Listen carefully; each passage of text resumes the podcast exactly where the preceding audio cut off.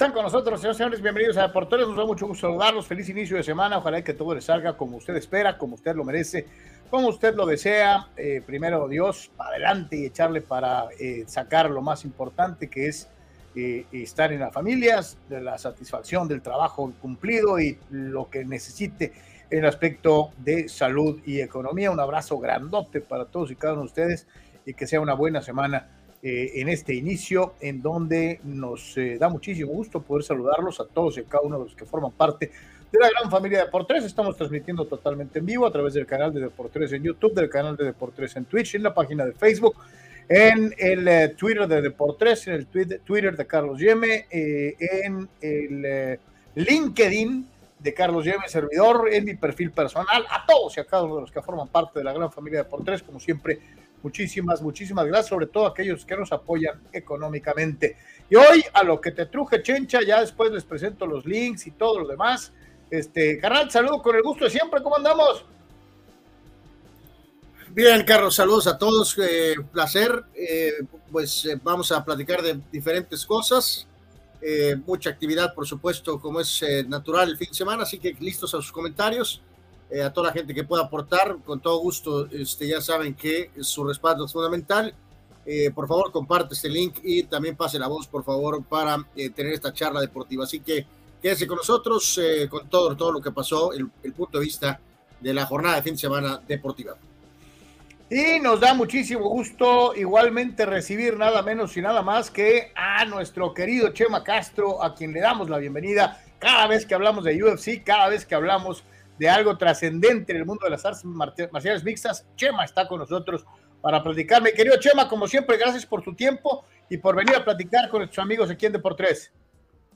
Ah, no, no hay problema. Saludos, Carlos. Saludos, Anuar. Siempre un placer estar aquí en Deportes con ustedes y más para hablar de ese deporte tan emocionante que son las artes marciales mixtas.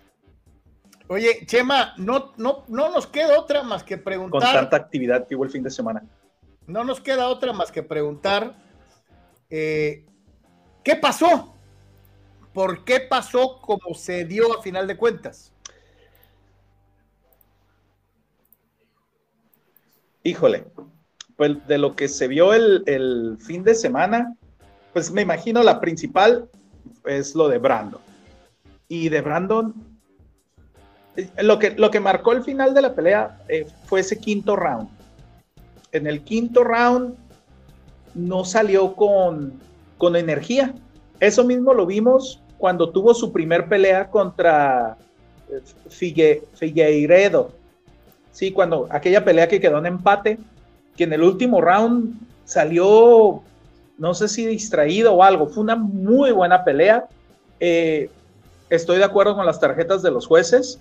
De hecho, la única tarjeta que se me hizo raro fue esa de 49-46 a favor de Brandon, porque claramente Pantoja se llevó el primero y el quinto round. Entonces no sé por qué el juez marcó 49-46.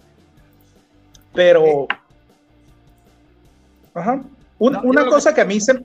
Ajá, adelante. Una cosa que a mí... Cuando estaba viendo la pelea, una cosa que me disgustó mucho, que me estaba enojando, eran sus indicaciones que le estaban dando a Brandon en la esquina. Había un entrenador que le estaba diciendo en inglés, pero había dos personas que le estaban gritando cosas en español que solamente lo estaban distrayendo. Le estaban diciendo cosas como, es por tus hijas, es esto y lo otro. Cuando estás en la esquina, tú quieres escuchar estrategia, algo que a lo mejor como peleador no estás viendo. Todo lo demás, yo ya sé cuál es mi motivación en la jaula, no me la tienes que estar repitiendo. Y se notaba en la cara de Brandon que medio volteaba a ver a uno y luego volteaba a ver al otro a lo mejor fue el efecto de la tumbada esa que tuvo en el primer round, que a lo mejor no se recuperó del todo. Pero antes de la pelea, eh, con otros compañeros yo había comentado que, que la prueba, lo más difícil para Brandon era superar lo psicológico de estar con una persona que ya había perdido una vez antes en pelea profesional y una vez en formato torneo, que la primera vez que se enfrentaron, como fue parte del programa de Ultimate Fighter, oficialmente esa cuenta como exhibición, aunque perdió, lo sometieron esa vez. Chema, ¿a qué, tanto le atribuimos a la situación de la fractura en la mano de no haber visto eh, tal vez un poco más de agresividad, particularmente como bien apuntas en el cierre, eh, en, el round de campeonato eh, por parte de Brandon? Pues mira, a mí lo que me quedo es, prácticamente no tiró patadas en toda la pelea. Y si trajera esa fractura, o sea, que la sintiera, que le molestara, pues hubiera buscado otro tipo de ataque. No sé si en el campamento no practicó patadas, pero incluso, no me acuerdo cuántos derribes intentó, que obviamente contra alguien como Pantoja, que su experiencia es piso, pues no ibas a buscar tanto el piso, pero lo mismo pasó contra Figueiredo. La segunda vez que se enfrentaron cuando lo sometió, logró llegar al piso, entonces en ese quinto round, no sé qué tanto le haya afectado lo de la mano, pero ese quinto round, aunque lo hubiera derribado o se hubiera visto más agresivo, se lo apuntaba y ganaba la pelea, 48-47. Pero no sé qué tanto le habrá afectado, pero a mí me sorprendió que no estuviera marcando patadas a lo largo de la, del combate, porque eso lo hubiera logrado hacer mantener a Pantoja a distancia porque Pantoja se llevó la pelea, la puntuación por los derribes que logró y por esa agresividad en buscar los derribes, aunque Brandon logró escaparse de todos los turnos, de todas las ocasiones, pero de todos modos eso jala mucho en los jueces, porque recordemos, porque hay muchos, ya ves, siempre que hay un deporte importante, habemos muchos especialistas, pero se nos olvida que se evalúa tanto el striking como los derribes, la agresividad en la jaula y la defensa. Entonces, si tienes un juez que le jala un poquito más hacia lo que es lona, pues obviamente los rounds donde Pantoja estuvo luchándolo, o, como en el quinto round que duró como dos minutos de mochila de Brandon, pues eso fue lo que jaló a los jueces. Oye, Chema, pero entonces, eh, o sea, este tema de la fractura, eh, o sea, ¿cómo se toma? O sea, es una, es una situación que, eh, porque digo, la mayoría de la reacción del fan normal, pues es que al estar fracturado y desde ese momento, pues prácticamente el combate estaba sellado. Eh, ¿tú, ¿tú, cómo observas entonces esta, esta cuestión? Pues? Pues sí, sí es perjudicial, pero yo vi que siguió haciendo striking. Entonces, pues estaba aguantando el dolor y luego ya ves que se supone que después se, te empieza a, a dormir la, fractura. Entonces no sé si eso era lo que estaba, lo, que le estaba afectando. Pero ah, después de la pelea, cuando se supo de la fractura, sí te quedas como que, pues con mayor razón hubiera buscado las patadas.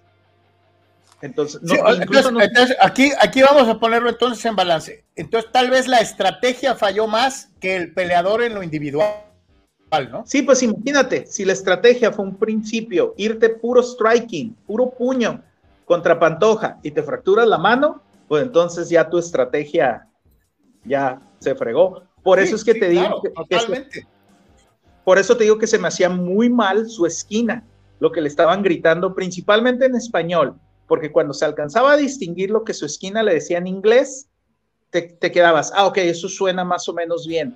Pero eran los otros dos que estaban gritando cosas que la verdad no ayudaban ahí en la esquina. Y otra cosa, no sé si aquellos, si lo notaron, pero con las esquinas que salió, ya ninguno era de, de los que fueron sus compañeros que se llevó del Entram Gym a entrenar. Estaban en los vestidores, ahí se vio Macio, a, Marcelo, pero en la esquina salió totalmente con equipo nuevo. Eh, ¿Qué sigue eh, para, para Brandon Moreno ahora que vuelve a perder con Pantoja? Uf, mira, a mí me gustaría que Brandon tuviera otra pelea contra algún otro ranqueado para reenergizarse, y que Pantoja trate de defender el, el, campeonato por otra parte, que eso no parece que va a ser lo que va, lo que va a suceder. Dana White dijo después en la entrevista que él ve la revancha directa.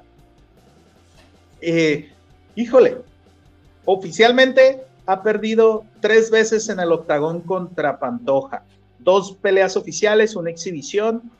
Yo creo que debe de trabajar mucho lo psicológico, en el sentido de que a lo mejor ya tiene ese bloqueo de que no puede y también platicar con él para saber qué pasó cuando salió ese quinto round. Porque ese quinto round, te digo, yo cuando lo vi que salió dije, chin, es lo mismo que cuando, que cuando Figueiredo, de que el quinto round ya nada traía, siendo que una de las, una de las cosas que siempre ha marcado a Brandon es su gran condición física.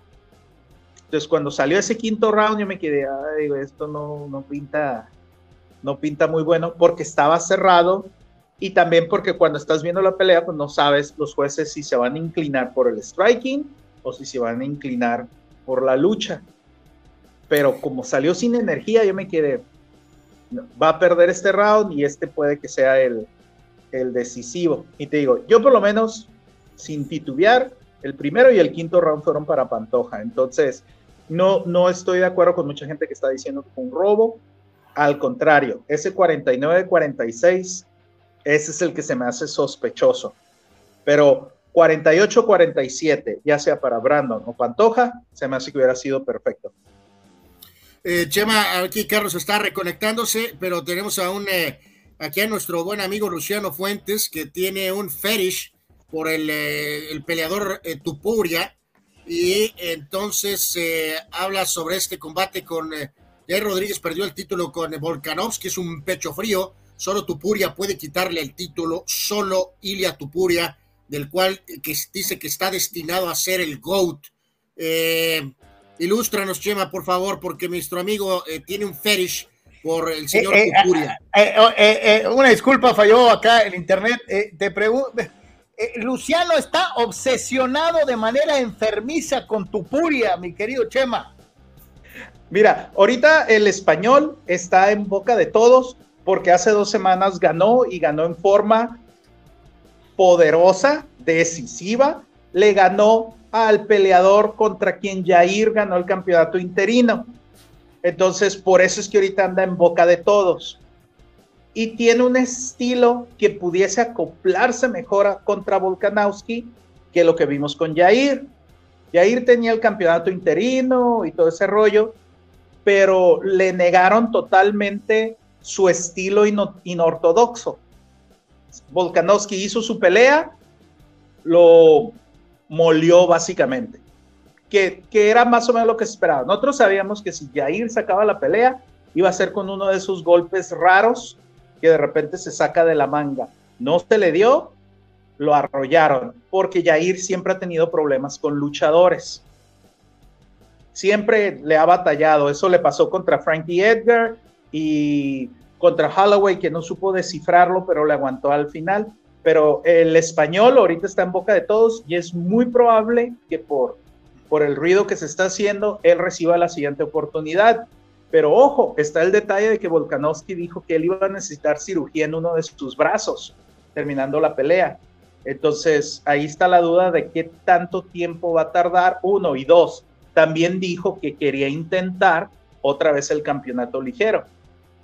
Entonces, hay varias cosas. El español se vio muy bien hace un par de semanas contra un veterano reconocido, rankeado, creo que estaba en el número 6. Entonces, es por eso que ahorita está en, en, boca de todos y más porque es alguien que no ha enfrentado a los otros top 4. Porque el otro, la otra pelea sería Volkanovski otra vez contra Max Holloway o, o, contra Brian Ortega. Entonces, como ya se han enfrentado los, los que están ahí arriba varias veces, el, del español, que no voy a tratar de mencionar el apellido, porque luego lo voy a mencionar todo mal, pero, pero ese es el del, el del momento, como quien dice, ya pasó el sabor del momento previo, que era Yair, ahora el español es el nuevo. Dice Dani Pérez Vega, Volca quiere ir por Islam para hacer el GOAT. Sí, sí, él, él dijo, él, él dijo que estaba interesado en otra vez ir por el campeonato ligero. Entonces, falta ver lo de la cirugía que mencionó y pues ver, porque recuerden, aunque hay un ranking en UFC, a fin de cuentas el matchmaker puede poner a quien sea como retador. No, no es como que tiene que ser el número uno y el número dos. Entonces, si Dana White ve, ve como algo de, de sacar feria, contra el español, hace esa pelea. Si le brilla más los ojitos para hacer otra vez peso ligero, es a donde se va a ir. Yo creo que le van a pedir a, al español una pelea más en lo que se recupera de la cirugía Volkanovski. No más espero que no salgan con la simplada del campeonato interino, que desconozco por qué UFC le gusta tanto los campeonatos interinos, porque creo que... Están, están copiando al Consejo Mundial de Boxeo, Chema. A lo mejor, porque en la historia de UFC ni la mitad de los campeones interinos se han convertido en campeones legítimos. Y ya para, eh, eh, le agradecemos mucho a Chema porque se la está rifando, está chambeando y aparte pues se da espacio para, para platicar con ustedes y con nosotros. Y, ya para cerrar, entonces, ¿cómo, ¿cómo ponemos, mi querido Chema, el balance del fin de semana mexicano en MMA? Uf, pues tiene que estar, no hubo balance, se cayó la balanza, ya que nomás uno de cinco que pelearon ganó. Felicidades a, felicidades a, Aguilar, fue un knockout impresionante de los 17, ¿qué fue? Creo que 17 segundos para Jesús Aguilar. Luego a Jazz le tocó el otro lado de la moneda. Fue casi lo mismo la conectaron y no pudo defender y ya cuando se fue a la lona, si ustedes ven las imágenes, se empezó a levantar y luego ya cuando dio el otro bajón, ya fue cuando el referee dijo, ya estuvo por su propio bien. Perdió su invicto, pero igual algo. Este tipo de, de derrotas ni marcan el final de su carrera, ni dice que esto le va a impedir seguir su ascenso. Es nomás algo que sucede cuando son los knockouts así rápido. Porque incluso no puedes decir, no, es que no tuvo estrategia. No hay estrategia cuando sales tirando y los conectan. Sí, sí, no hay. No hay. La otra, el de Mexicali. Sí, de hecho, aquí en Baja California estuvo chistoso porque estaban cuatro municipios representados. Ensenada, Tijuana, Rosarito y Mexicali. El de Mexicali, Edgar Chaires, él iba de reemplazo de último momento, iba de saco y se vio muy bien. Incluso todo el mundo vimos. En esos últimos segundos lo tenía en la guillotina. de hecho, si te fijas. Oye, lo tenía para ganarla. Lo tenía. Y de hecho, si te fijas, cuando se acabó la pelea, algo le dice cuando lo suelta. Porque cuando se acabó el segundo round, el japonés lo pateó en el pecho estaban en la lona y, el japonés lo pateó como diciéndole, quítate. Y entonces al finalizar el tercer round, algo le dijo Chaires así directamente. Y pues, y lo otro, pues el tijuanense no es el final de Brandon. Se me hizo raro que alguien hiciera un comentario que se debería de retirar. Para nada. Cuando te avientas esos cinco rounds de esa forma, pero sí se me hace riesgoso la revancha directa, porque si no gana la revancha directa, eso sí le va a afectar en su, en su postura. El otro, el otro miedo que sería de que si Brandon se va a otra pelea y gana, la siguiente pelea de Pantoja debe de ser Figueiredo. ¿Otra Entonces, o sea, Pantoja contra Figueiredo. Eso sería la lógica. Lo, lo, malo ahí sería si Figueiredo le gana a Pantoja, sería otra vez pelear contra Brandon y pues, aunque han sido muy buenas todas las peleas, pero... Sí, pero como dices tú, ahí, ahí nos damos cuenta, Chema, de que hay un espectro muy reducido de peleadores de alta competencia en la división, ¿no? Sí, porque cuando hemos visto que Brandon pelea contra otra persona, los hace trizas. Y lo mismo ha pasado con Figueiredo y Pantoja ahorita trae una muy buena rachita. Entonces, sí, sí, ahorita en 125 libras está, está todavía muy apretada ahí la, la situación. Pero de Brandon, más que la venganza, la revancha directa contra Pantoja, yo lo viera enfrentando a alguno de esos muchachos que vienen. Pero bueno, a fin de cuentas, pues es Dana el que decide y ya dijo en la rueda de prensa que sí quería la revancha. ¿Por qué? Porque como, como dicen los gringos, strike while the iron is hot. Ahorita que está en caliente y más porque trae el evento que dice que va a ser el 16 de septiembre y que va a ser mexicano el evento.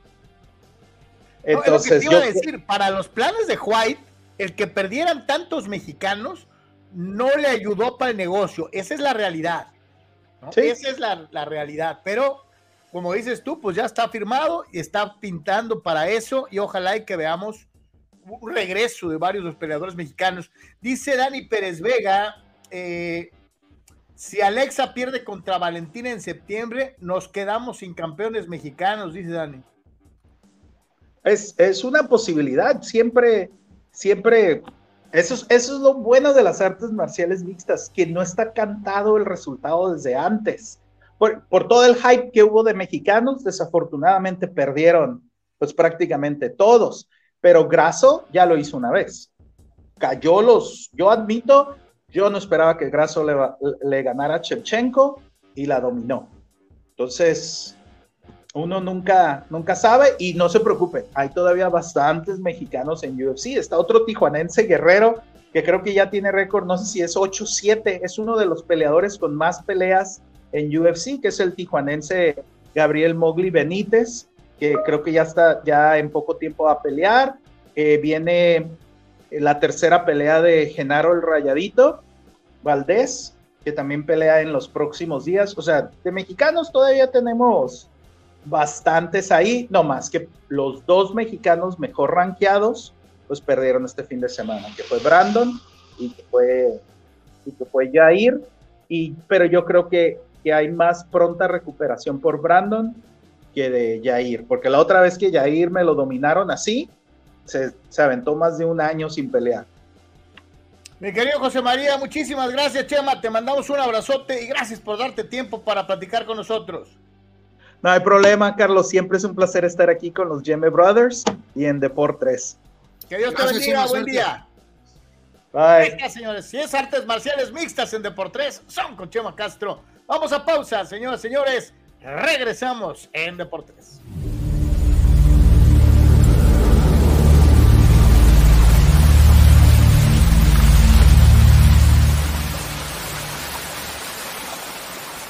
Hola, soy Carlos Yeme y si eres estructurista, ingeniero civil o herrero profesional, Prover en sus tres locaciones en el Pípila, Playas de Tijuana y Rosarito te ofrece toda la gama de materiales que tú necesitas.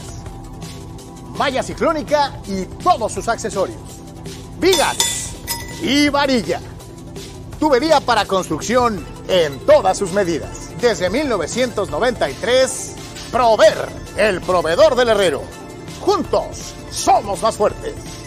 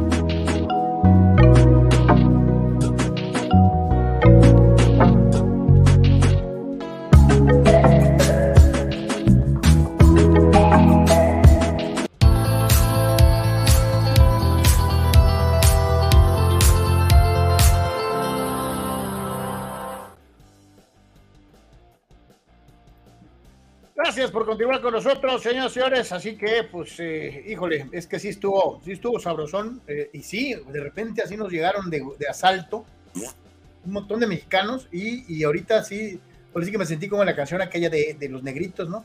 De los tres que me quedaban, de los tres me, que, me quedaban. Este, eh, y, y, nos quedamos con uno. Y desde luego con Alexa Grasso, ¿no? Que todavía falta ver qué hace la tapatía el mes de septiembre. Fue un fin de semana movidito para las artes marciales mixtas de una, de una u otra manera. Eh, le queremos dar gracias al buen Arturo Carrillo, que como siempre canal se la rifa. Sí, total, totalmente. Gracias Arturo con el super sticker. Eh, todo ayuda, todo aporta, mi querido Arturo. Gracias por estar siempre apoyando. Así que bueno, pues así están, así están las cosas. Al rato todavía falta eh, la participación del buen Sócrates con lo que pasó eh, igualmente, carnal, en otro resultado que nadie esperaba, ¿no? Eh, de, qué? De, ¿En el box? Todos? ¿En el box? Eh, no, no, pues hablamos del tema este del, de la pantera, Carlos, y pues, pues bueno, a ver, ahorita, que, tengamos que nos diga bien qué pasó. Porque ahorita que tengamos la, eh, este, tengamos el, punto de vista de Sócrates, pero. Pero, si te fijas, carnal, dos, dos, dos eh, peleadores eh, de la zona y no nos fue bien, que digamos, la verdad es que no nos fue bien de una u otra manera. Y tampoco le fue bien a Cholos, iba ganando el partido, se lo digo sinceramente, para mí merecía haber ganado el juego Necaxa, Necaxa jugó bien cinco minutos de 90, eh, pero no se trata de merecer, el fútbol se gana con goles y eh, eh, no estoy diciendo, y no me confundan y no pongan palabras en mi boca, de que solo se haya jugado como Brasil del 70 ni nada por el estilo, pero de que jugó mejor que Necaxa, por el amor de Dios, sí lo hizo. y otra vez una distracción, un momento de Tal vez hay quienes le acreditan a Miguel Herrera de que por qué te echaste para atrás, la clásica, eh, y a final de cuentas, eh, después de que ibas ganando el partido eh, con el tanto de Carlos González, llega Alan Montes y al 92, al 92 te clava el del empate. y es más, a lo mejor en, dos, en las dos siguientes jugadas de Caxa pudo haberlo ganado jugando bien cinco minutos. Anuar, decepcionante porque, porque le vuelve a pasar al final que este grupo de jugadores se distrae con facilidad, ¿no? Eh, bueno, perdón, nada más tengo que contestar este eh, radical comentario, Carlos, más bien mostrárselos en medio de, del tema de fútbol. Eh, el señor Fuentes está todavía pensando en Tupuria y quiere un, un, un programa completo de Deportes especial para Tupuria. Eh, no, lo, no lo veo, Luciano, sinceramente. ¿eh? Así le gane a, Rocky y a Hulk Hogan juntos, ¿no? Eh, pero bueno, en fin, la verdad, Carlos, yo, yo, no tan dramático como tú, yo creo que el empate a lo mejor en otro partido, pues de este nivel, ¿no? De este nivel de equipos, muy corto. no tengo yo tanto problema con el empate genérico, o sea, final. Eh, creo que cuando se pusieron adelante con esa excelente acción de González, en ningún momento sentí, Carlos, que podían aguantar el partido, el cierre del partido. Eh, la verdad creo que no se necesita ser clarividente para darse cuenta que en este sentido, eh, esta inercia que trae el equipo ya desde hace muy buen rato, iba a generar alguna situación, algún rebote, alguna distracción, algo que les iba a costar la oportunidad de sumar los tres puntos. Y dicho y hecho, eh, así pasó, ¿no? Así pasó, así que, pues en el contexto total del partido, yo, yo no sé si tengo tanta dificultad eh, con lo que acontece, si tengo dificultad con los dos uniformes terribles, el de Tijuana Gris Sox y el de el intento de copia del Necaxa de los noventas, principio de los noventas, pues es una basura de uniforme. Así que no encuentra Carlos la forma, ¿no? Este otra vez se volvió en la larga exposición que tuvo, volvió a mencionar el proceso, Carlos, que el cambio de jugadores. O sea, llega un momento en que Miguel tendrá que evidentemente ya no poder utilizar esa, esa línea, ¿no? Eh, pues, él, sabía que tenía que hacer cambios. pero, ahí pareciera que medio estás dándole lo que le toca a Herrera y un poquito más. Y yo te digo algo, ¿qué pudo haber hecho Miguel ayer? O digo, el, día del juego. Sí, pues, él es mejor, Carlos, en turno, pues todos los entrenadores no han podido y él cada vez está acercándose más a ser uno más, ¿no?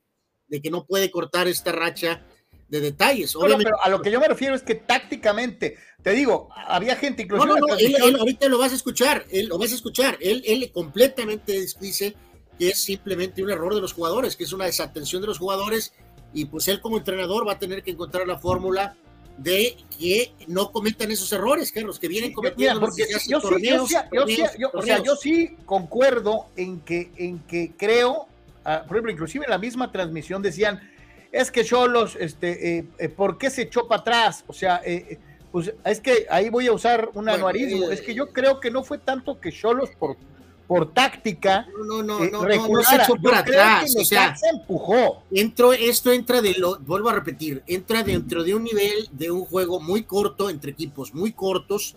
Eh, es obvio que toma la ventaja en realmente la, una de las pocas acciones, la única tal vez, o una de las pocas que hubo, mete un gran gol, Carlos, y, y la premisa de pensar que este equipo puede encontrar el fútbol para seguir controlando el balón y generar más oportunidades y eh, ganar el partido 3 por 0 es, un, es una fábula.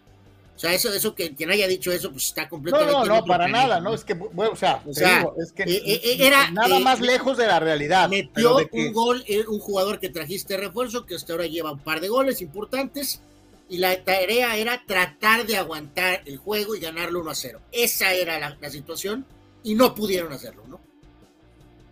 Sí, sí, eh, eh, eh, yo te digo, yo, creo que Miguel debe estar bastante frustrado. No, no, no, pues, pues, por eso salió fúrico Carlos a la conferencia y luego le echaron cosquillas, ¿cómo dicen? Le hiciste cosquillas al risueño con lo del bulto Montesinos y ya sabrás, pues explotó completamente. pregunta Rul, Rul Sayer, saludos, ese Tupuria o como se escriba. Me recuerda el caso de Mackenzie Gore, la promesa eterna de Tony Álvarez. Eh, pues esto parece un otro nivel, ¿eh? realmente parece sí, que está decretando a, no sé, o sea, Optimus Prime, ¿no? O sea, literalmente una máquina, ¿no? O sea. Dice Dani Pérez Vega. Casi le atina Chava al marcador de mis Pumas. Solo nos faltaron siete goles. Oh y que conste, eh, Carlos, amigos, que le pregunté si había sido un este typo si había sido alguna especie de situación estilo teléfono eh, AI de Pemar. Y no, firmemente contestó, pero con las pistolas bien puestas, siete. Vamos a escuchar al Piojo Herrera. Eh, eh, vamos a ver qué dice el técnico de Cholos, que de veras tenía cara este, de, haber, de haber pasado un trago amargo. Vamos a escucharlo.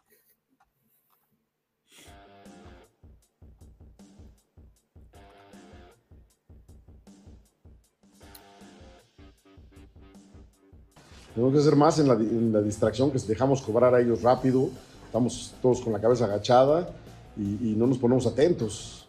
es un cabezazo muy cerca, la verdad es, eh, nos sorprende a todos eh, y, reitero, nos sorprende porque estamos pensando en otra cosa, ¿no? Es una pelota que sabemos que ellos manejaban buen balón parado y que teníamos que estar mucho más atentos y están descuidados los muchachos, ¿no? Y difícil para Chuy, un cabezazo muy, muy frontal muy cerca intentó hacer, tratar de sacarla, ¿no? Yo creo que es más la distracción que Chuy pudiera tener alguna situación.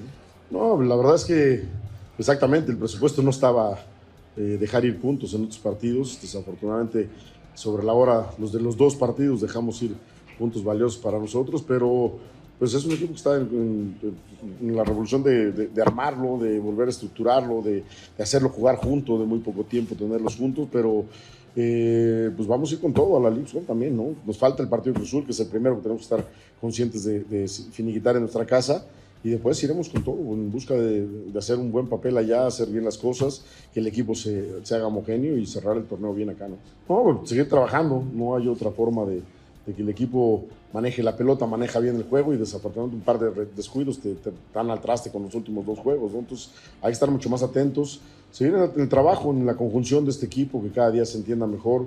Hoy hacemos triangulaciones muy buenas, jugadas muy, muy, muy buenas que eh, tenemos que terminar con un, mejor golpeo al arco rival.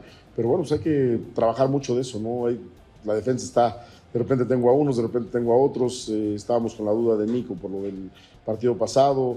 Eh, sale con eh, una molestia uno de los chicos, entra otro chavo. Entonces, creo que estamos en esa estructura, ¿no? De hacer bien las cosas, de que los muchachos se muestren y tratar de empezar a, que el equipo se conjunte bien para tener un once ideal y de ahí partir para, para, jugar todos los juegos, y ahí está más o menos el panorama técnico-táctico y sobre todo esta reafirmación de eh, los muchachos se distraen. O sea, eh, ahí sí, yo les puedo decir que hagan, pero si no hacen, pues a mí no me echen la culpa. Yo les dije, pero están distraídos. Y como dices tú, Anuar, si ya es una tendencia, pues el trabajo de Herrera sí es eliminar la tendencia. Eh, no hay otra forma de verlo. y como bien apuntas, y ahí lo veíamos, obvio, tiene la razón para estar molesto. Y si a esto le añadimos que algún compañero aprovechó la recta para soltarle las declaraciones aquellas de Montesinos de que el agua y que tenía diarrea y que la comida y que los vuelos y la manga, eh, eh, pues se soltó el piojo contra Montesinos. Vamos a escuchar.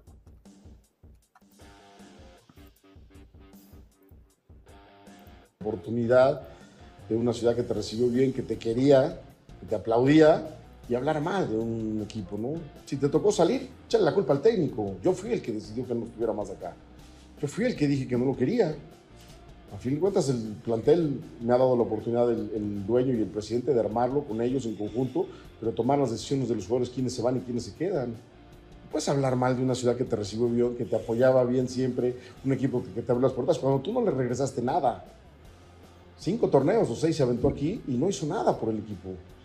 Cholos es el único equipo que no calificó ni, ni el repechaje. Entonces no podemos escuchar a un tipo que se vaya tirando, perdón por la expresión para las mujeres que están aquí, mierda de un lugar, cuando tú tampoco fuiste tan, tan relevante y veniste como la contratación bomba. Entonces él tendría que estar enojado conmigo, no con la ciudad ni con el equipo. No podría estar hablando de una ciudad, de un equipo, cuando el técnico es el que decide que no esté. Y además yo todavía lo tenía en cuenta y él fue el que empezó a moverse para salir. Entonces, mejor que, que se calle la boca, que se ponga a trabajar, si es buen jugador, que lo demuestre y que vaya a donde vaya, que demuestre. Acá nosotros en, Tijuana vamos a demostrar con los que nos quedamos y vamos a tratar de hacer lo mejor posible las cosas con el grupo que nos quedamos. Después el tiempo dirá quién se equivocó, si él o nosotros. Pero así fútbol es así, pero reitero, tú no te puedes ir de un lugar que te dio todo, que te apoyaron, que lo hicieron ídolo y no le diste nada. Montesinos no le dio nada a este equipo. Que me lo diga Gandolfi, que me lo digan los jugadores que dieron cosas a este equipo, a este plantel, Guido Rodríguez, eh, Manuel Aguilera, esos que fueron superlíderes, que fueron campeones, esos que vayan y hablen. Pero un tipo que no hizo nada por la institución, por favor, no le demos bola a cualquier a cualquier persona. tantito más y dice no le den bola a cualquier penitente. Este. Y yo creo que aquí es un momento central de este humilde espacio, Carlos, para que te disculpes, ¿no? O sea, y me des crédito por, como siempre, tener la razón, ¿no? Así que hazme el favor y discúlpate, por favor. No, no, con los técnicos anteriores eh, no aprovecharon a Montesinos, nunca lo usaron, nunca le dieron juego y lo metían a cuentagotas. Con Miguel, con Miguel hubo problemas, sí, pero eh, eh, con los técnicos anteriores, cuando lo deberían de haber. Mira, pasa un caso muy similar con Zambeso. Cuando trajeron a Zambeso, tú y Tony em, le, llamaron acabado, hundido. No, no, hay nada de terminado. Casos, ¿eh? no, pues es que, es que yo sí me acuerdo, y muchos se acuerdan. Ustedes, inclusive en las, en las transmisiones, decían que Zambeso era un cartucho quemado. Y Zambeso les puso un tape en la boca a los dos les, les demostró que estaban equivocados. vamos a ver si Montesinos tiene los, tamaños. Eh, vamos a ver si Montesinos tiene los tamaños para demostrar, porque ahí lo dice Miguel con toda estás apuntando, estás apostando por el caballo equivocado, Carlos. Con toda justicia y claridad. Si Montesinos va a Querétaro y la rompe, entonces hubo algo en Tijuana. Pero vamos a esperar a que hay más probabilidades. Vamos a esperar a que pase hay más probabilidades de que la BBC de Londres nos contrate. No, no, no, no es, que, nosotros, es que, ya, es que ya sucedió, El propio Zambeso les cayó la boca cuando ustedes decían que ya debería estar retirado. Y la realidad es que no lo hizo. Sorry. Este, estoy, o, ya se te olvidó, o, ya se te olvidó, que, a San Beso tú lo retiraste como 10 veces. Estoy 200 veces de acuerdo con Miguel Herrera, que es lo que dijo Montesinos. Este, no, y yo también, porque también te digo algo. Creo que Montesinos busca cualquier cantidad de pretextos cuando debió haber sido mucho más claro. En los eh, casos de los dos técnicos anteriores me usaron muy poco eh, y, me, exigían jugar a un nivel cuando no tenía oportunidad. O sea, estás validando la teoría que estaba enfermo del estómago, ¿no? Por eso yo creo que. No, no, no, es que eso no tiene que ver. Yo te estoy ah. diciendo que te vayas y que cuentes los minutos que lo utilizaron los técnicos. El único que lo medio utilizó fue el gallego. Después no. A cuentagotas. Carlos. A cuentagotas. Carlos, es un bulto. Eh, como quieras, este, vamos a ver si no se encarga, como ya lo han hecho varios, de taparte la boca, ¿no? O sea, pero bueno. Una cosa, tengo una duda. Eh, eh, esto que alcanzas a percibir blanco aquí. es un brillito de la luz. No son canas. No, bueno, ahí tienes canas, sí. Una, no, yo me refería a tu frente bastante amplia. Eh, no, ahí hay canas. Claro que hay canas. No puede ser. Yo más bien creo que. Claro que puede ser. Yo creo que es un tema del internet, ¿no? Eh, no, eres un rucazo, es lo que pasa. Pero bueno, este, bueno. en fin. Eh, Víctor no puede dejar de soltarla porque no está acostumbrado habemos otros que estamos acostumbrados a eso, pero él, él inmediatamente lo suelta. Excelente inicio de semana, bien por las chivas, se volvió a sumar de tres. Esperamos que siga haciendo la alcancía para calificar directo, que no se mareen el, chamaco parilla y pierda piso. Víctor, felicidades por tus chivas en primer lugar. Pero, híjole, ¿cómo, cómo, ¿cómo, te arde, Carlos? La verdad, ¿eh? ¿Es por qué? No, no, pues a mí me ardería si, siempre, si, si, si Chivas siempre estuviera en primer lugar y el americano, pero como es al revés, entonces pues no, no pasa nada. Ah. Este, vamos a escuchar, vamos a escuchar a, a Rafael Dudamel, el técnico de Necaxa, y regresamos.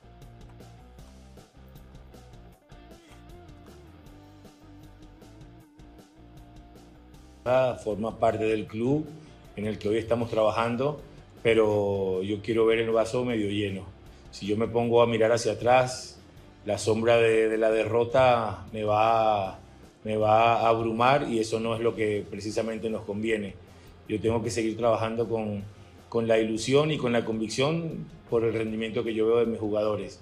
Hoy nos faltó esa eficacia para ganar los tres puntos, generamos tanto con el juego en movimiento como en la pelota quieta las suficientes oportunidades para, para ganarlo y, bueno, nos faltó ese, ese último golpe ahí al final. Ellos con una, con una, desde la calidad, desde las formas del rival, la, la superaron a aprovechar y yo me quedo resaltando el carácter que tuvimos para hasta el final y de entre nuestras formas alcanzar el, resultado. Entonces, esto no se puede hacer borrón y cuenta nueva porque se arrastra eh, un pasado reciente que no es positivo y entiendo que puede haber un poco de impaciencia, pero hoy miremos y analicemos con profundidad lo que estamos haciendo hoy, que nos permite ver el, futuro a, corto, mediano y largo plazo con, con, mucho optimismo. Lo que hay es que eh, seguir brindándole confianza, que en el funcionamiento de equipo continuemos en esta línea de, de trabajar con la convicción de lo que estamos haciendo, pues luego le van a llegar. Hay que muchas veces esto es hasta cuestión de, rachas. Y digo, con el, con el debido respeto para, para, el señor Dudamel, de quien no tengo, eh, eh, no tengo el gusto de conocer, pero eh, te digo, cada quien habla desde su ángulo, Y, y, yo respetuosamente pienso que Necaxa jugó a nada. Carlos, ¿a qué puede jugar Necaxa, por Dios? No, no, por eso, inclusive eh, había un narrador en la, en, la, en la transmisión que obviamente era alguien de Aguascalientes, ¿no? Y llegó un momento en el que, a, tal grado de desesperación, que decía, por el amor de Dios, hagan algo. Anselmo Alonso, que era el comentarista de la narración que me tocó ver a mí, que también le va a Necaxa, decía, este, que muestren tantitos. Por eso, pero yo, creo que aquí, Carlos, eh, por ejemplo, este venezolano eh, me sonó un poco a Farías, ¿no? Obviamente, porque son del mismo país. está consciente de que esta es una gran oportunidad, sabe que realmente pues, hay muy poco, eh, no hay nada, no hay apoyo, no hay interés, no hay nada, pero necesitas que el técnico para esa situación esté consciente, tal vez para ejercer la premisa, Carlos, de sacarle agua a las piedras, como lo han hecho en Puebla, como lo han hecho en algunos otros momentos. Sí, pero, pero, pero, fíjate, Puebla con el Arcamón y, y después del Arcamón, es un, equipo, es un, equipo, que propone los juegos y más cuando esté en el, en O sea, Puebla sí es un equipo que siempre juega para ganar los partidos o cuando menos para empatarlos. Bueno, yo eh, Necaxa no. Necaxa no, ha hecho. no auguro nada de Necaxa. Yo lo que estoy tratando de ligar aquí es con el tema de Cholos, que los que tengo mis dudas de que Herrera está muy frustrado, que está muy alterado, Carlos, y no está muy consciente. Hablamos de esto eh, cuando se dio el final del torneo anterior, cuando despotricó que, tenía que hacer cambios y que esto y que el otro, ya vimos que los cambios fueron, bueno, pues regulares para abajo. Y, y, decíamos, Carlos, tienes que estar consciente de lo que estás dirigiendo, porque si estás pensando en el América en la mente cuando vas al baño, lo que tenías en Tigres, Carlos, lo que llegaste a tener en Monterrey, es muy difícil para un entrenador. Yo me pongo en lugar de Herrera, Carlos, y debe ser muy difícil volver a los días cavernícolas del Veracruz y del Tecos, ¿no? Y aparte dirigir una Copa del Mundo en medio de todo eso. O sea, entonces traigo realmente mis dudas de, de dónde está aquí Miguel y, cuánto podrá mantener la calma que necesita para encontrar una fórmula, a lo mejor no la deseada por él, pero que dé resultados, Carlos, para que este equipo pueda calificar en la parte baja y al menos detener la hemorragia brutal que trae de los últimos torneos. O sea, lo noto muy frustrado, muy alterado, eh, en una dinámica piojo diferente, pues no es el piojo eh, de otros. No, no, bueno, es que hay, el piojo que gana es el piojo simpático, es el piojo amable. Pues sí, que, que, pierde, que todos los días está reclamando eh, a los árbitros, pero está ganando los juegos, o está, o sea, está generando puntos. el piojo, está este pasando eso. este piojo puede ser muy similar al de su última etapa con América, ¿no? Cuando las cosas no se le daban y era constantemente estarse quejando de los errores, de la falta de atención, etcétera, etcétera, etcétera. Pero pues bueno, eh, yo te digo algo, dentro de lo malo, creo que Necaxa está aún más mal, aunque ese no es un consuelo para el equipo de Tijuana, que deja ir, creo, vamos a pensar esto, seis puntos en los primeros dos juegos, creo que debió ganar el de Necaxa y debió haber empatado cuando menos el de Pumas, y no lo hizo. Pues sí, a lo mejor ahorita, eh, antes de la eh, pausa por la porquería esa con Estados Unidos de torneo, o intento de torneo, Carlos, pues tendrá a Cruz Azul este próximo viernes, ¿no? Que Cruz Azul viene arrastrando la cobija. Absolutamente, ¿no? Absolutamente, ¿no? Entonces, a lo mejor, pues es, lo mejor que le pudo haber pasado. Eh, pero bueno, pues también Cruz Azul va a venir muy desesperado, así que veremos qué desesperado eh, eh, puede sacar pues, el resultado. Abraham S. si no te yo tengo canas desde los 23 años y a diferencia de las mujeres, a nosotros nos hacen ver más interesantes para las féminas. ¿O no, Carlos? Claro que sí zorro plateado, como diría el inmortal Mauricio Garcés.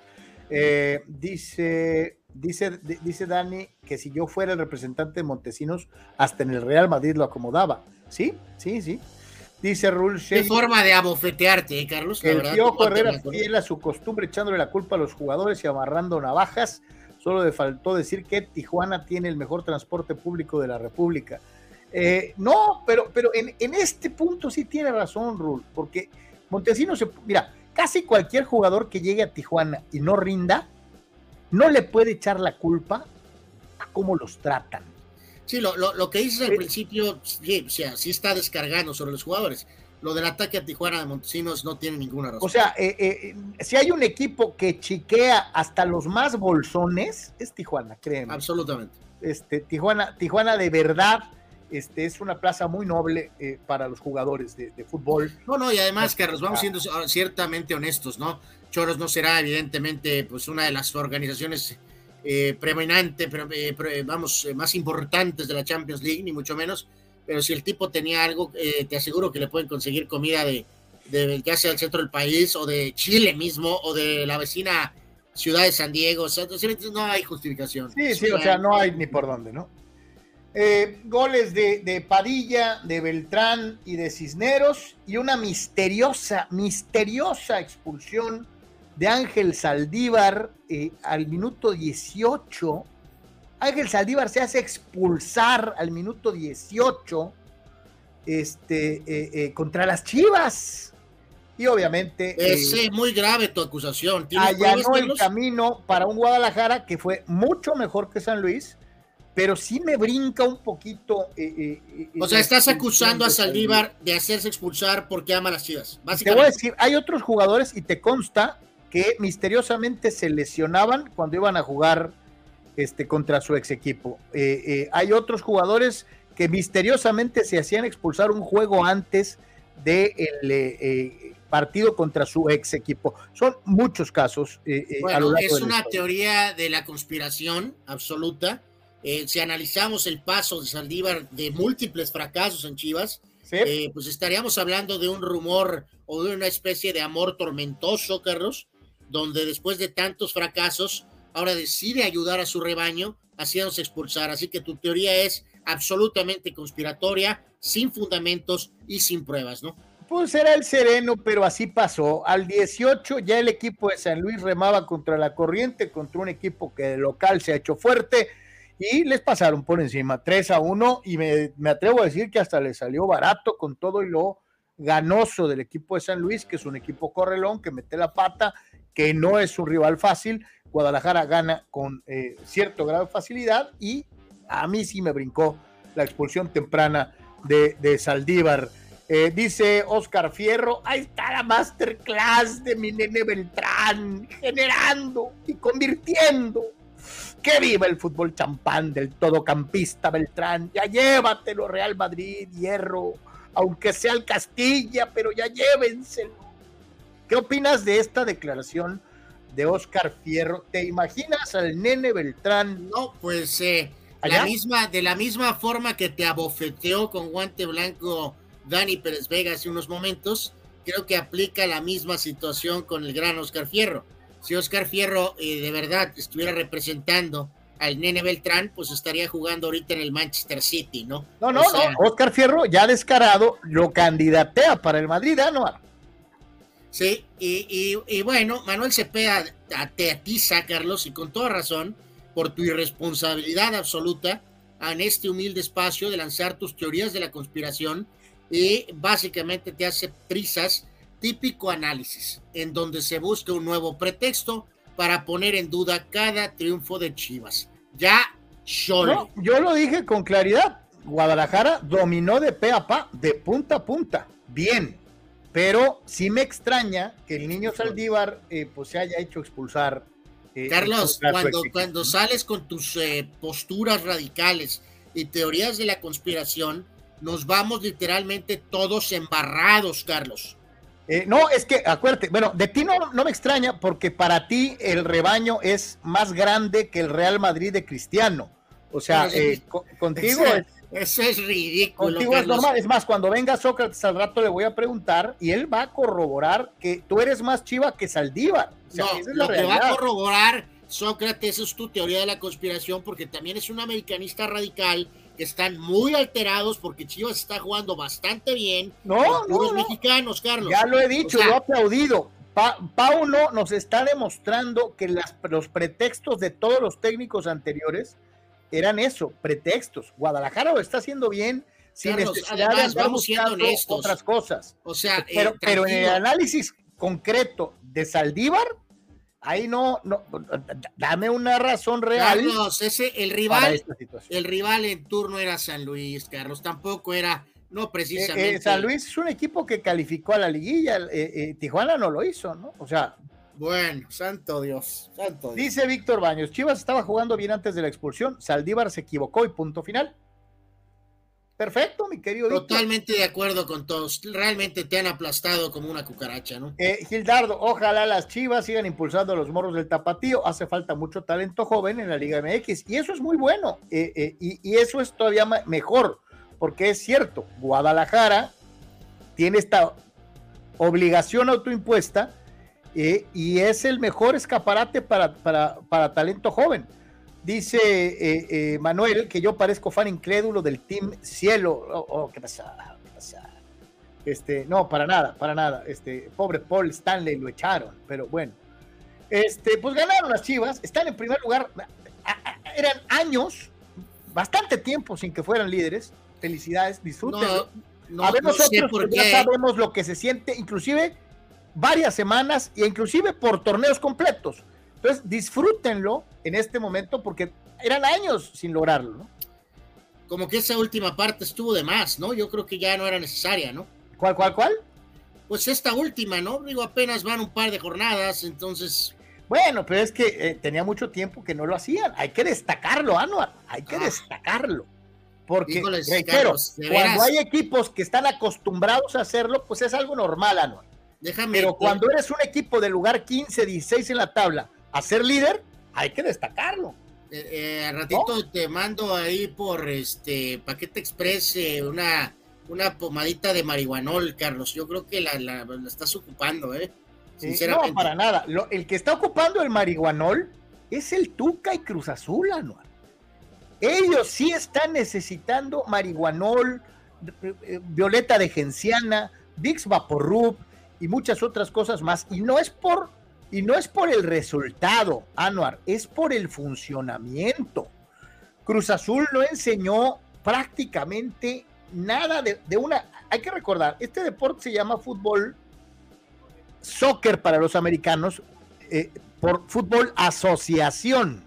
Es decir, un grupo de jugadores que se conjuntan para llevar al cabo la labor de empujar la pelota en el marco del equipo contrario. Eh, yo no vi asociación en Cruz Azul, vi un montón de esfuerzos eh, eh, individuales desperdigados.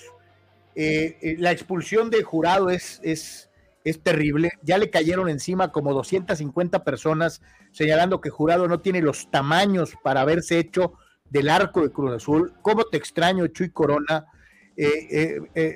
la propia circunstancia de, de, un Cruz Azul que lejos de buscar remontar y ganar, eh, eh, eh, medio renuncia y prefiere perder 1 a 0 y a final de cuentas a Toluca solamente le ajusta para el 2, pero sí se cuestiona mucho, Anuar, la forma del Cruz Azul de Tuca que juega muy poquito, Anuar.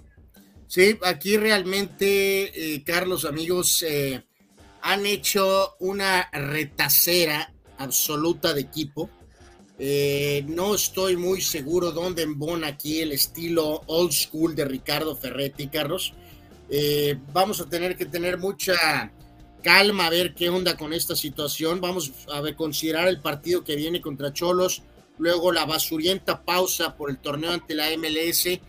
Pero lo malo de tener un auxiliar famoso, Carlos, es que a lo mejor aquí vamos a acabar con Memo Vázquez de entrenador, ¿eh, Carlos? No lo dudes. Este, porque... Espérame, Anuar, ¿y sabes qué? No porque corran a Ferretti, porque Ferretti les va a decir a esas pinche equipo, ya me voy. Eh, sí, sí, sí, este, y le va a decir a Memo, pues todo adelante, Memo, tú éntrale, no hay problema, ¿no? Eh, algo aquí evidentemente no embona, eh, este grupo de jugadores que han conformado distan muchos de ellos realmente de, de pues si tienen el nivel para Cruz Azul. No es que es un triunfo increíble de Toluca, ni mucho menos, pero este, pues sí, aquí el tema es Cruz Azul y hay algo que está bastante de todo, mal. De todo Cruz Azul se salvarán a lo mejor un poquito Lira, Tabó. Eh, eh, nos han vendido mucho esto de Rotondi y a mí se me hace un jugador como para los Cholos, no para Cruz Azul. Eh, no, no, no, pues tiene varios de estos nombres raros, exóticos y eh, pues nadie está haciendo realmente mucho, Carlos, para ser muy sincero. Eh, entonces, digo, y, también te lo menciono, ¿no? Para el equipo de, los Diablos Rojos del Toluca, eh, pues mal que bien, están con cuatro puntitos atrás de las Chivas, segundo lugar, este, con todo, y que el inicio de, Toluca, empatando en casa con Necaxa, había sido criticado y había sido visto como algo negativo Ahí va, ahí va el equipo del Diablo Rojo de Toluca, calladito, fiel a la costumbre de cómo se manejan los equipos de Ambriz. Y Tuca, Tuca tiene mucho en qué pensar, ¿eh? mucho, mucho en qué pensar. Y sí, y ahí yo eh, avalo tu, situación. Yo reitero, creo que a lo mejor va a llegar un momento en el que Tuca diga, váyanse al cagajo, ya me harté. Este, puede ser el caso eh, en algún momento. Más de que Cruz Azul. Yo te digo, ¿qué va a pasar si Tijuana le gana a Cruz Azul, Anuar? Pues te digo, lo malo es que está esta como, como pausa, ¿no? Este, eh, entonces, o sea, no te van a correr por malos resultados en la cosa ese torneo, ¿no? Pero, pero pues evidentemente sí, la cosa va a estar un poco incómoda. Muy incómoda. Muy incómoda. Si es que pierden este juego con los Cholos el viernes, ¿no? Oye, Anuar, ¿sabes quién viene?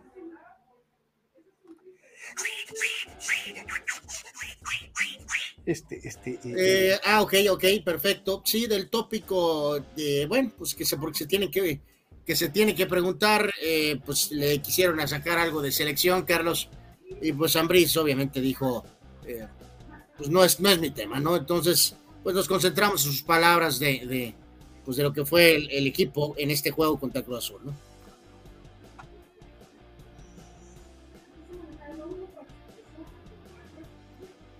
Me ocupo de que mi equipo hizo un gran partido, la verdad, todos corrieron, todos lucharon y bueno, a llevarte un triunfo ante un gran equipo bien dirigido que es Cruz Azul y el gran entrenador que es el Tuca, pues tiene un mérito. Es bien cierto que ellos se quedan con 10.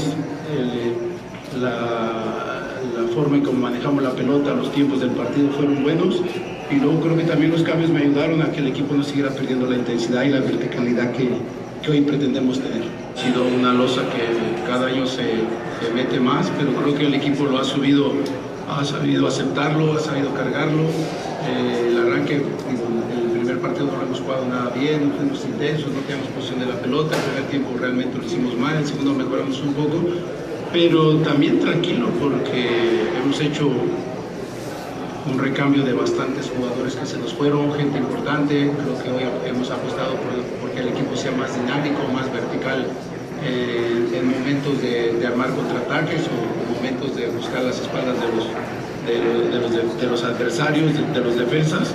Eh, pero te, yo creo que es con calma, debemos tener calma, el, viene un partido fuerte el, el, domingo contra Juárez que nos tenemos que preparar bien, pero la verdad que tranquilo porque sé que este equipo va a jugar muy bien. Nacho, eh, tranquilo, ¿no? Aquí como sí, por cierto, qué, espantosa eh, eh, cachucha o gorra o como le quieran decir. Este, gracias Alex Guzmán, como siempre, por el apoyo. Carlos, mañana tendremos más reacciones de otros frentes este, y repasar algunos momentos de, de los diferentes equipos, ¿no? en este caso en particular, a ver, a ver, este está, a ver, quiero ver qué dice por aquí el, el gran Oscar Fierro. Ya no sé cuál de los dos es el americanista más radical él, él, él, el que dice que si no son campeones son un fracaso y que se dediquen a otra cosa, o inventa teorías de la conspiración cuando Chivas gana un partido. Eh, bueno, yo no invento teorías de la conspiración, yo digo realidades, ¿no? Y ahora con la llegada de Black Panther, si este equipo no es campeón, es Espérate, Anuar, eh, como le suspendieron el juego de Querétaro, eh, jugaron contra el Atlante y el Atlante le ganó al América y, y, Benítez, digo Benítez, este, eh, Black Panther metió un gol y se lo anularon. Bueno, pues, eh, no cuenta, es un entrenamiento y nos da otra receta médica, Rule Sayer, poner Capent, ah no, Canestén, perdón, junto con Capent y vitacilina para Carlos. Este, y que se le está entendiendo la cama al Tuca, ay Dios, pues, ahora, no, no me extrañaría, ¿eh? Pues podría ser, ¿eh? Podrían ser, ¿eh? No me extrañaría nadita, eh, eh, eh, pero aquí lo que es de llamar la atención es que han ido y venido jugadores desde que llegó Ferretti. Sí, no, no, más bien desde que está todavía. desde que Billy, está todavía buscado por la Interpol, ¿verdad? Sí, señor. Sí, señor. Desde que Billy salió huyendo, Carlos. Y creo que arrestaron a Víctor Garcés, ¿no? Si recuerdo correctamente ha sido un doble desmadre de contrataciones en Cruz Azul con la nueva administración. Ha sido un cochinero, ha sido un cochinero en general. Oye, bueno, eh, eh, ya no comentaste lo, que señalaban, y te reitero, porque es una cosa que, que permeó a diferentes estratos, tanto periodísticos como la Liga MX, de quererse comer a jurado por la expulsión. Este. Pues e, es normal que, ¿no? O sea, pues Corona es un jugador muy importante con lo del tema olímpico. Eh, el jurado trae una inercia, Carlos, que se vuelve eh, eh, sanitario, Carlos. Es uno de esos jugadores que se convierten en piñatas, Carlos, amigos, ¿no? que necesitas mucho trabajo para salir de ese lugar, Carlos. bueno, déjate trabajo, necesitas tener resultados eh, yo lo, lo, voy a mencionar, por ejemplo, un poco con la carreta a la Junkers, que costó mucha sangre y lágrimas y esfuerzo y resultados para salir de ese lugar donde te ponen los aficionados de carreta, carreta, carreta. Si juegues bien, ¿eh? Y jurado, ahí está ahorita, Carlos. Y no sé si va a poder salir de ahí. Dice Manuel, ¿eran gritos de fans al fondo de la conferencia de Ambris? Probablemente. Probablemente. Dani Pérez Vega dice, Cruz Azul pierde contra Choros la próxima jornada para después ser goleados por Messi en la League's Cup. Y ahí el Tuca dice bye bye del coraje. Bueno. Bueno, perder contra el Mesías. Eh, Juan Pitones, ya en serio, ¿por qué inicia la liga en julio si el resto del mundo, FIFA, va hasta final de agosto? Ya mejor que hagan calendario paralelo con la MLS para ser totalmente disruptivos y que la League's Cup sea en diciembre o enero. Juan, qué bueno que lo notas, porque es algo que Anor y yo hemos venido reiterando. Eh, cada día nos alineamos más a la MLS porque ahí está el dinero, pues. Y no me extrañaría nada que fuera sugerencia de los promotores, que llevan partidos tanto de equipos mexicanos como de la selección nacional de Estados Unidos para aprovechar los calendarios y este, oye, pues ya están por acá, vienen a jugar partido oficial y dos días después se quedan y jugamos otro partidito amistoso para volver a agarrar billete. O sea, eh, Juan, esto es totalmente económico, esto es una asquerosidad económica. Sí, lo de siempre, Juan. En el mundo de la realidad, lo que dices, pues da lógica. En el mundo de nuestro fútbol, desafortunadamente, no embona, ¿no? O sea, reiteramos, España básicamente empieza en un mes, calendario internacional se cierra hasta la primera semana y pico de septiembre, eh, entonces, y nosotros estamos mucho más antes. Eh, antes era por nuestras propias razones, Carlos, por el tema de tener partidos literalmente en tele, ¿no? Ahora hay un doble motivo que también va con esa situación de estarse anexando de alguna forma los tiempos de MLS, ¿no? Entonces. está eh, sentado, ¿verdad? pues sí, prepárate, porque habrá mesa suelta la dominguera y nos dice que el generacional Cody Bellinger va a los Yankees, el sueño más grande de Carlos Yeme. Anuar Yeme, tendrás a los dos novatos del año del mismo año, Judge y Bellinger, en los Yankees. Si lo que dice Abraham es cierto. Oye, pero ¿y eso fue a cambio de un banderín? Porque yo creo que no vale ni siquiera un prospecto, Carlos. Eh, a lo mejor los Yankees confían en que lo pueden recuperar. Eh, yo tengo confianza en tratar de recuperarte a ti y nunca ha pasado, Carlos.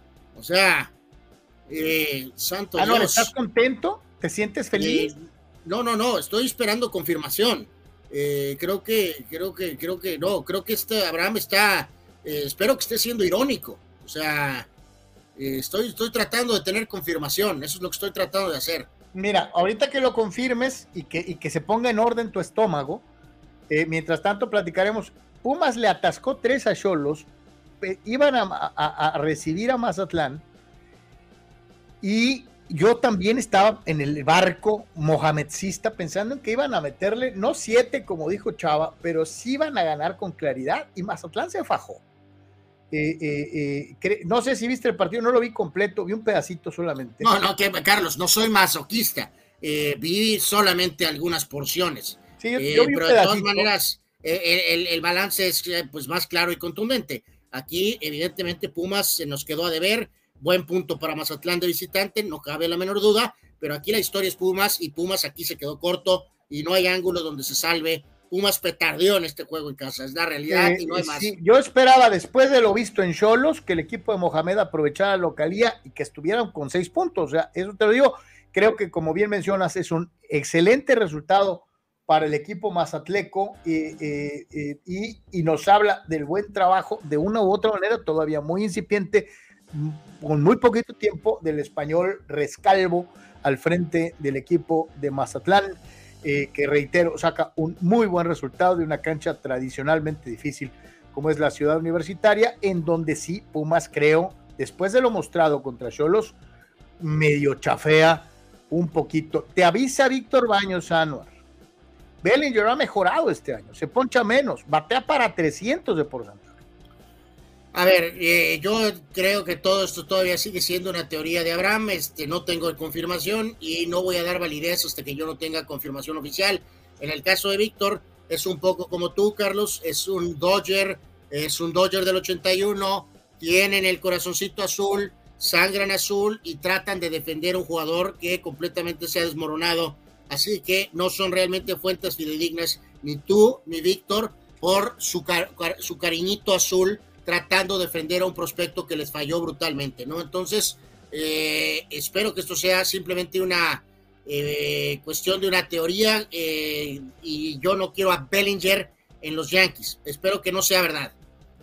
Pues a lo mejor ahorita te lo confirman. muy parejo, este fue un buen partido de fútbol en su mayoría y con un partido tan parejo, porque la verdad fue un partido con un trámite muy, muy parejo. El equipo de Rayados logra ganar el juego. Gol de John Stefan Medina al minuto 12 y le ganan al Atlas de Guadalajara por un gol a cero. Eh, la, única crítica que escuché por ahí y por allá es que al equipo del Tano eh, le falta eh, contundencia. Y yo diría que, pues, Serenos Morenos, este, vamos pensando en que apenas viene llegando y que obviamente a, a le tomó un poquito de tiempo hacer que los que no metían goles con los técnicos anteriores reencontraran la portería contraria para convertirse en un equipo productivo. Entonces, en el ajuste, obviamente a, al Tano le va, le va a lo mejor a costar un poquito de trabajo recuperar esa vena goleadora que tuvo Monterrey en la última etapa de Bucetich.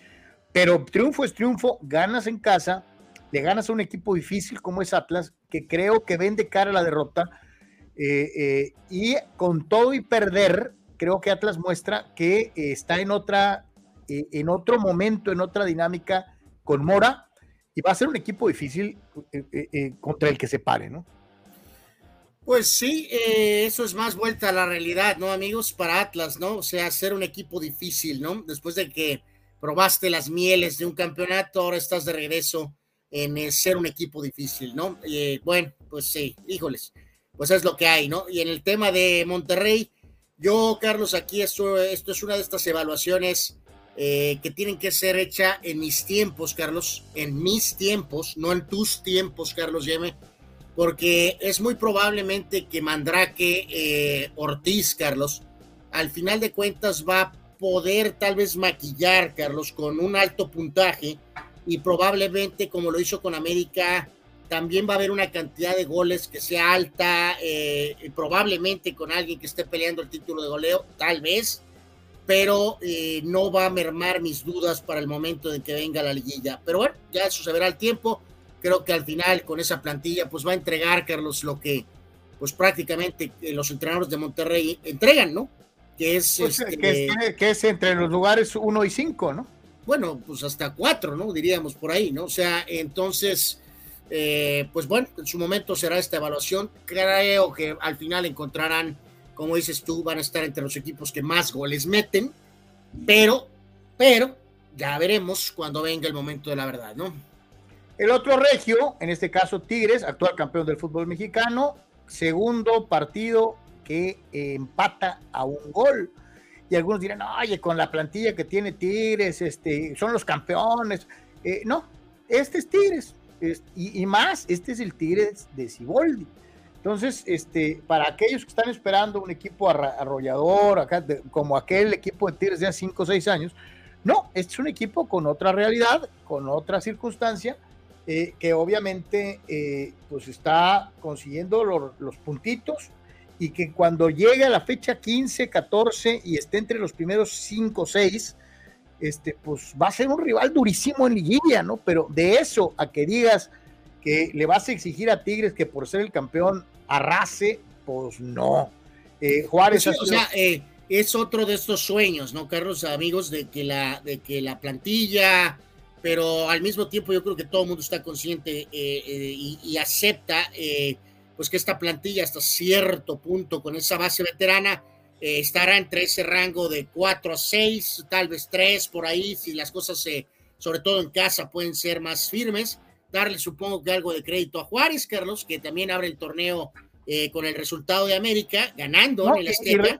Y, después este, le saca, bueno, empata en casa contra Tigres, que es el campeón del fútbol mexicano. Entonces, como dices tú, Tigres, pues va a ser lo que ya ha probado que ha hecho en el pasado, manejar el torneo entre 4 y 6, tal vez 3, y según ellos, y ya medio lo hicieron una vez, pues prender el switch cuando venga la liguilla, ¿no? Y recordar, ¿no? Eh, a Tigres le falta Córdoba, le faltó Guiñac, que no estuvo presente, le falta, bueno, no sé si le falta porque, este, la verdad es, si esté no esté, creo que no importa, Laines, este, eh, en fin, o sea, eh, Tigres todavía no tiene pues, equipo completo, al igual que varios otros que adolecen de la ausencia de seleccionados. 1-1 y para Juárez se me hace un muy buen resultado. Este, cuatro puntos de seis disputados. Brincos dieran otros equipos fronterizos de tenerlo. Eh, eh, Juárez lo está haciendo bien, eh, dirigidos por Diego Mejía. Santos Anuar sacó un poquito el orgullo, ¿no? tu técnico favorito, Carlos, repito. Y repito, repito, este, pues le gana al, al Polainesco Puebla eh, dan un partido pues para este nivel eh, aceptable. No, que te lo reitero, es que eso es lo bueno de Puebla, pues. Puebla a lo mejor pinche, pero parejo, y es un equipo que, que, da espectáculo, ¿no?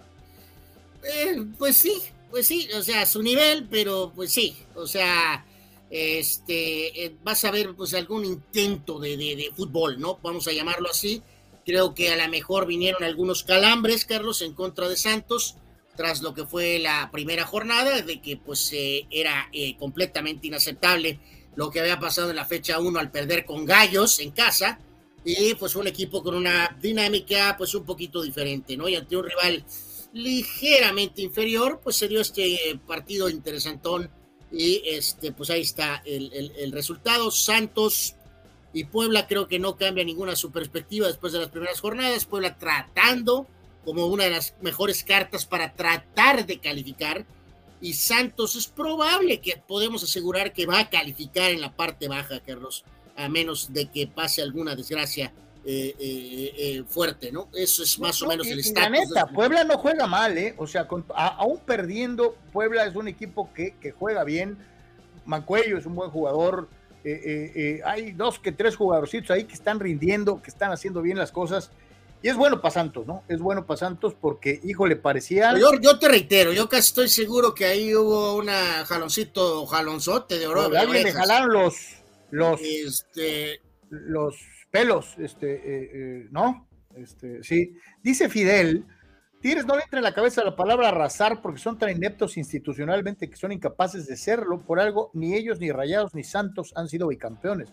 Fidel, en toda la historia de los torneos cortos en México, solo dos equipos han, sido, tres equipos han sido bicampeones. O sea, no es tan fácil ser bicampeón, Fidel, Fidel. Chale. Pero bueno. Eh, Gerardo Trista López dice, no, no comparto. arremete contra, contra Mora, Carlos. No me asusta ni me amedrenta, chismoso no soy, ni llorón, ni llorón tampoco por la cobradía y de los pocos pelotas no comparto, así que no me quedo otra Es que arriba había una primera parte que era esta. Es muy triste que a falta de argumentos y de fluidez deportiva se eh, tienda a la que la ofensa y a la grave lamentable. Me da vergüenza que sea así. Ah, bueno, pues ya no sé ni a quién. Gerardo, eh, tradúcenos. Eh, esto es contra Mora. Ah, acá atrás, acá está otro post, Atlas cuando va a Monterrey le tiemblan las piernas y su delantera desaparece y así se las han llevado los sobrevalorados zorros del Atlas que les da por ah, bueno, ese es Fidel. Regias. O sea, bueno. Pues le responde a Fidel, ¿no? Eh, sí, ya me di cuenta que era un intercambio acá eh, amigable entre nuestros amigos. Eh, muchachos, respeto, respeto. tranquilos, este tranquilos, entre ustedes mejor, muchachos, mejor punto de vista genéricos entre nosotros, por favor.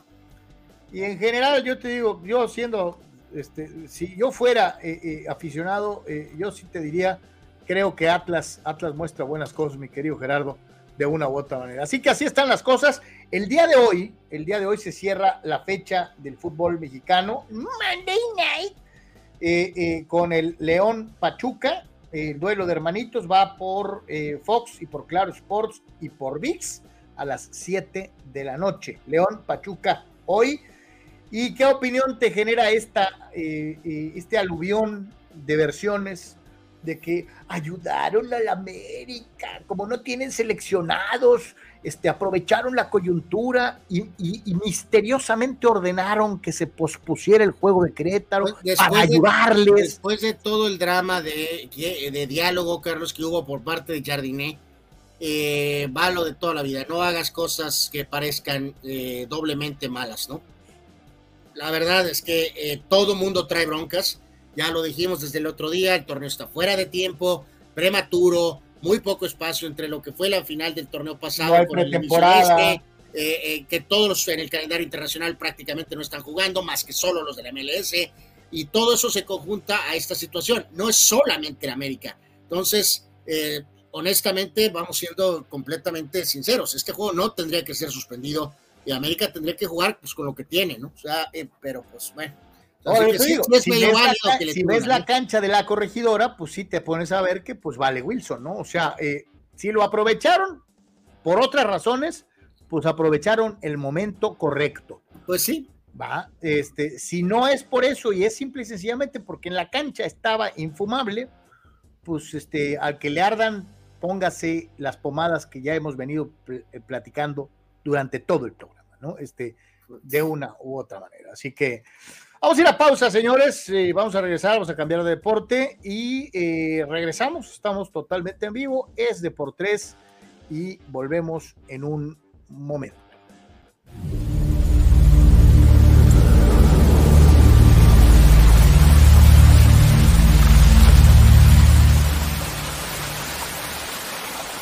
Hola, soy Carlos Yeme y desde 1993 Prover, el proveedor del herrero, te ofrece a ti que eres estructurista, ingeniero civil o herrero profesional, todo el material que necesitas para que tu obra o proyecto sea lo mejor.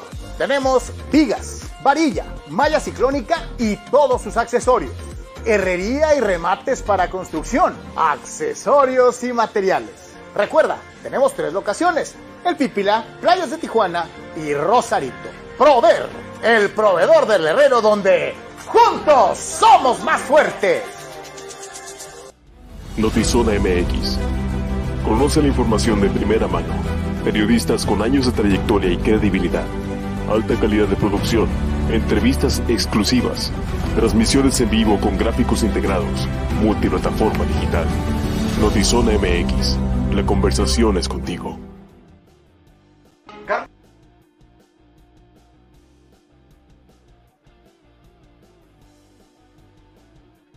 Carlos, ¿cómo puedo promocionar mi papel café?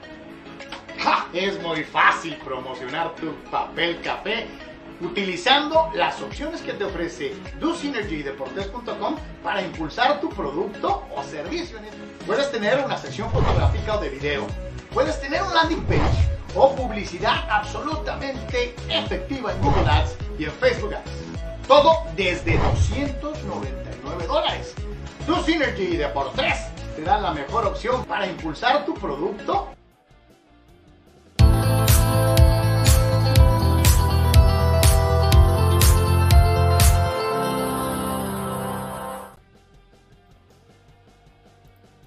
En Deportes, gracias a todos por continuar con nosotros. Señoras y señores, gracias por ser parte de esto que hacemos con muchísimo gusto. Eh, dice Víctor Baños, dos Monday night, Monday night seguidos para el León. Este, sí, dos Monday Nights. Hubo un tiempo, hace muchos años, ¿no? ¿Te, acuerdas tú, carnal? En donde en América se le ocurrió eso, ¿no? De que ellos iban a jugar los lunes en la noche, ¿no?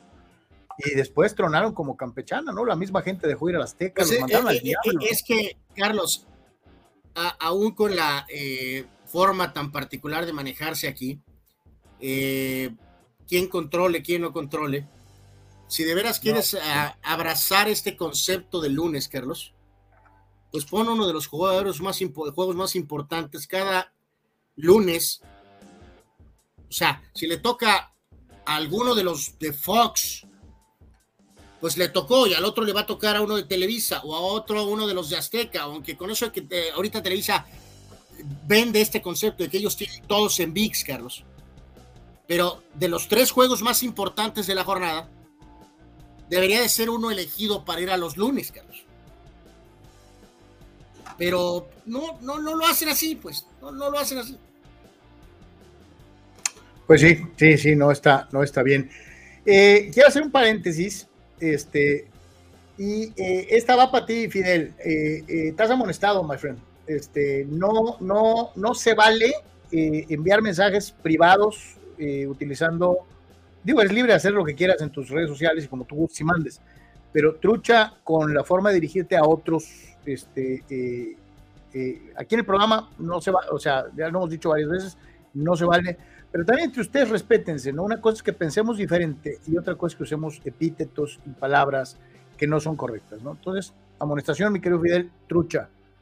Este, no se vale, eh, podemos diferir y tener formas diferentes de pensar, pero hay que tener respeto. Eh, te lo pido, por favor, este, eh, mi querido Fidel, si no estás de acuerdo con alguien, no lo peles y ya no comentes con esa persona, pero ya entre, entre redes sociales personales, la neta, pues no va con el concepto del programa, ni, ni, con ni nos gusta, eh, creo que los deportes son para divertirnos, para entretenernos, para comentar, para diferir, pero con respeto. Eso es lo más importante entre los que formamos parte de la familia Deportes. Eh, el debate es de altura, no, no es como de tribuna, ¿no? Este, entonces, eh, por favor, respeto, eso es lo más importante, porque eso es lo que nos ha hecho durar tantos años con ustedes, ¿no? Este, que la familia del programa puede pensar diferente y echarse carrilla, pero se respetan. Y eso es lo más importante. Y a lo mejor vamos a ir creciendo y a lo mejor al rato ya va a salir de nuestro control. Pero de momento es, todavía está en nuestras manos. Entonces, por favor, respeto entre ustedes. Eso es lo más importante. Eso es lo más importante. Eh, podemos pensar diferente, pero hay maneras de decirlo. Ojo. Vámonos a a lo que es eh, precisamente un día como hoy, carnal, un día como hoy, julio 10. Sí, correcto. Eh, vamos eh, con esta situación del un día como hoy. Entonces, reiteramos, 10 de julio. En este caso, iniciando, Carlos, con el compositor Carl Orff, que él es el, su, uno de sus más importantes eh, éxitos, entregas, es eh, la famosa cuestión de Carmina Burana, ¿no? Él nació en 1895 y falleció en 1982. Eh, ese es uno de los, un tema icónico, Carlos, auténticamente utilizado en, diferentes, vamos a decir, versiones, con en muchas ocasiones con varios temas deportivos, ¿no? Carmina Burana del señor Karl Orff y bueno, su la, fecha... la, parte que todos conocemos se llama, se llama Fortuna Imperatrix Mundi eh, y es el inicio o es el primer acto, vamos a decirlo así, de la obra eh, eh, que lleva el mismo nombre, Fortuna Emperatriz del Mundo, de Karl Orff. hay muchas versiones diferentes, una de ellas, la más comentada más allá de la versión clásica, es hecha por el ex tecladista de los Doors, en paz descanse, eh, Ray Manzarek, que tiene una versión electrónica extraordinaria, muy, muy buena. Don Carl Orff, gran, gran compositor eh, de, esta, de esta ópera Fortuna Imperatrix Mundi. Totalmente, eh, digo, hay muchas interpretaciones y entregas. recuerdo una vez que utilizaron esa legendaria música para hacerle un video de tributo a Hugo Sánchez Carlos cuando anotó los 38 goles con el Real Madrid y era, era totalmente una, una, una joya auténticamente el ver los goles de Hugo con esa eh, versión de, eh, Carmina Burana. Pero bueno, eh, boxeador polémico, muy famoso en la película de su vida, Raging Bull, el señor Jake LaMotta, él nació en 1922 y falleció en 2017. reiteramos, LaMotta con una carrera y una vida eh, vamos a decir, compleja y la interpretación que hizo eh, Robert De Niro de él en esta película, que siempre lo decimos, Carlos, no es Heidi, pero si eres, eh, es una película que tienes que ver, que, tiene que ver de alguna forma con el ámbito deportivo, ¿no? Sí, sí, claro, desde luego que sí, este, y yo te digo además, digo, con, con qué, de qué personaje estamos hablando, ¿no?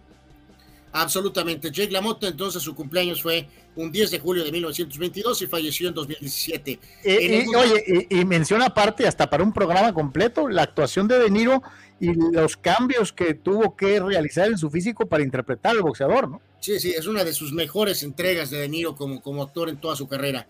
Y vaya que hay varias. Eh, Johnny Back, asistente legendario de los Bulls en el primer triplete de títulos entre 91 y 93 Después se volvió a trabajar con Michael Jordan cuando estuvo en Washington y es un coach muy, muy recordado, el coach Johnny Back.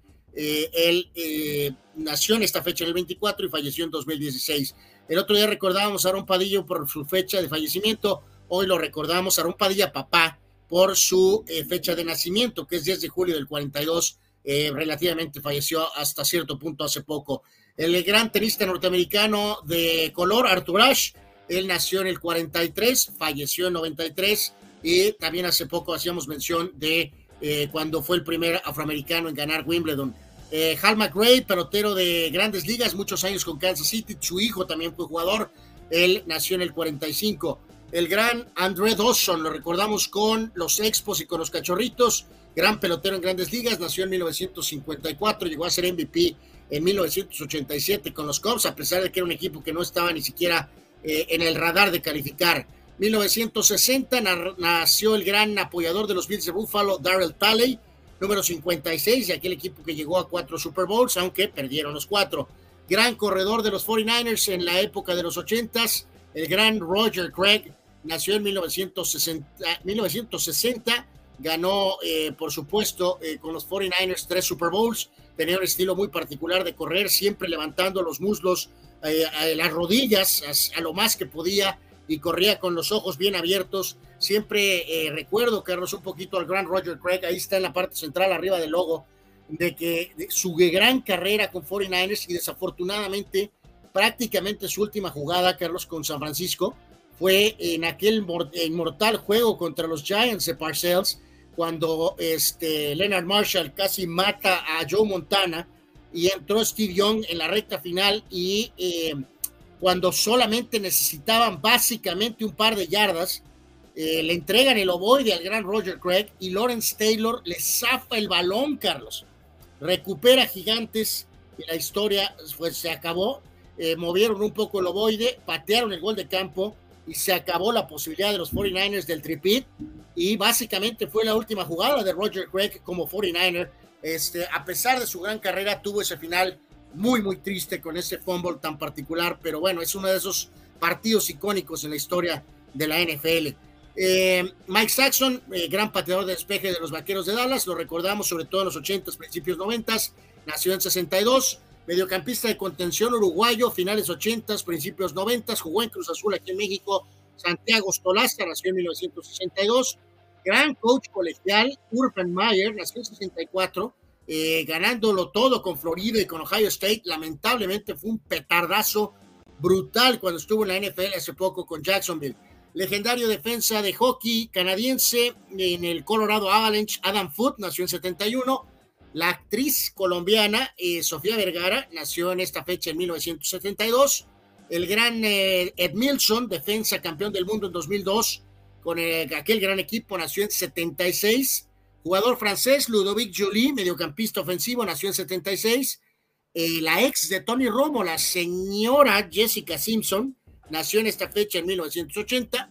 Jugador NBA en varios equipos, Jared Dudley, nació en 85.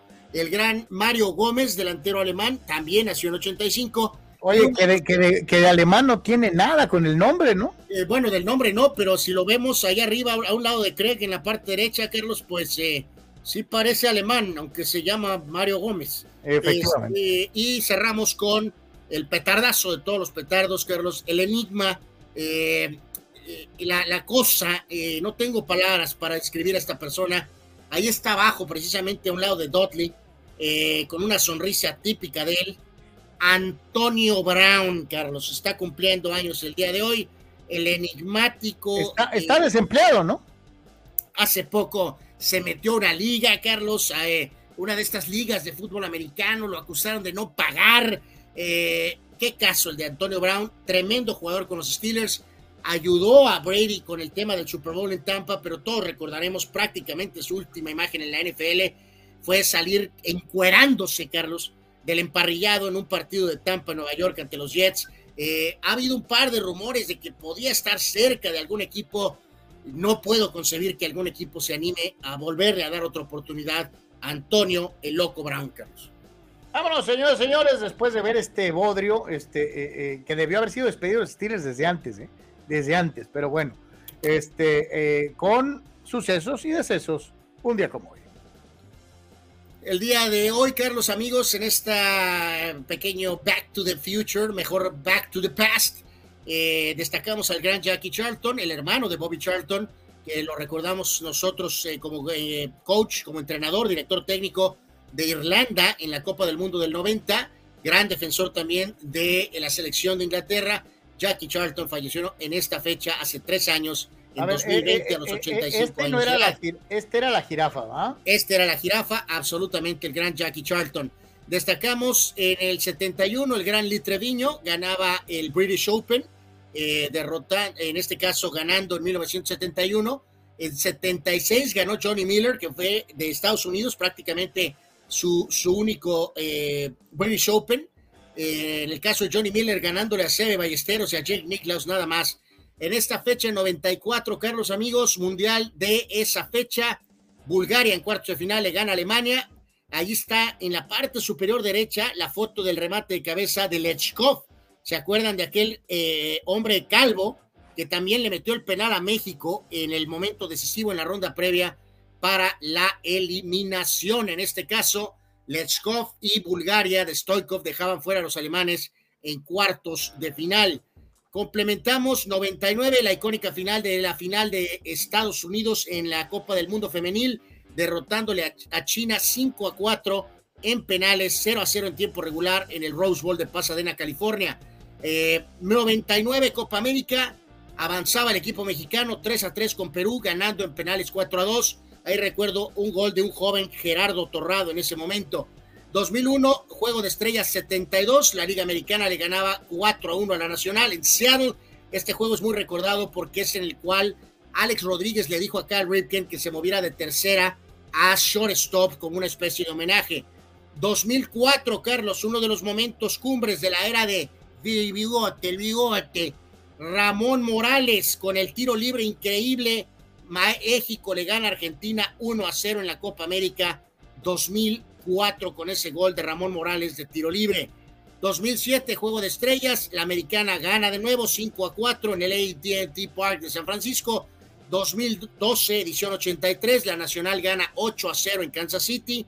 2016, la famosa final donde Cristiano sale lesionado, pero este desconocido jugador, Eder, marca el gol con el cual Portugal derrotó a Francia 1 a 0 y Portugal fue campeón de la Euro de ese año. 2016, Andy Murray ganaba su segundo Wimbledon, dejando en claro que lo que había pasado tres años antes no había sido un churrazo. En esta fecha, en 2018, Carlos amigos, se daba hace cinco años la, el anuncio del el movimiento de Cristiano Ronaldo a la Juventus vía Real Madrid por 99 millones de euros. Cristiano costó 89 o 90, o sea que el Madrid todavía le acabó ganando a esta operación, lo cual es increíble.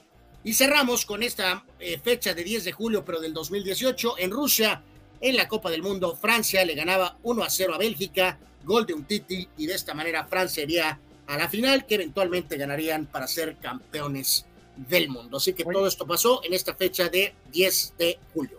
Oye, por acá nos dice eh, el buen Gerardo que eh, pregunta que si no era Hugo Sánchez el técnico. No, no, no, no, no, no. Eh, 2004 es eh, el bigote que camina y eh, Hugo dirigió la Copa América del 2007.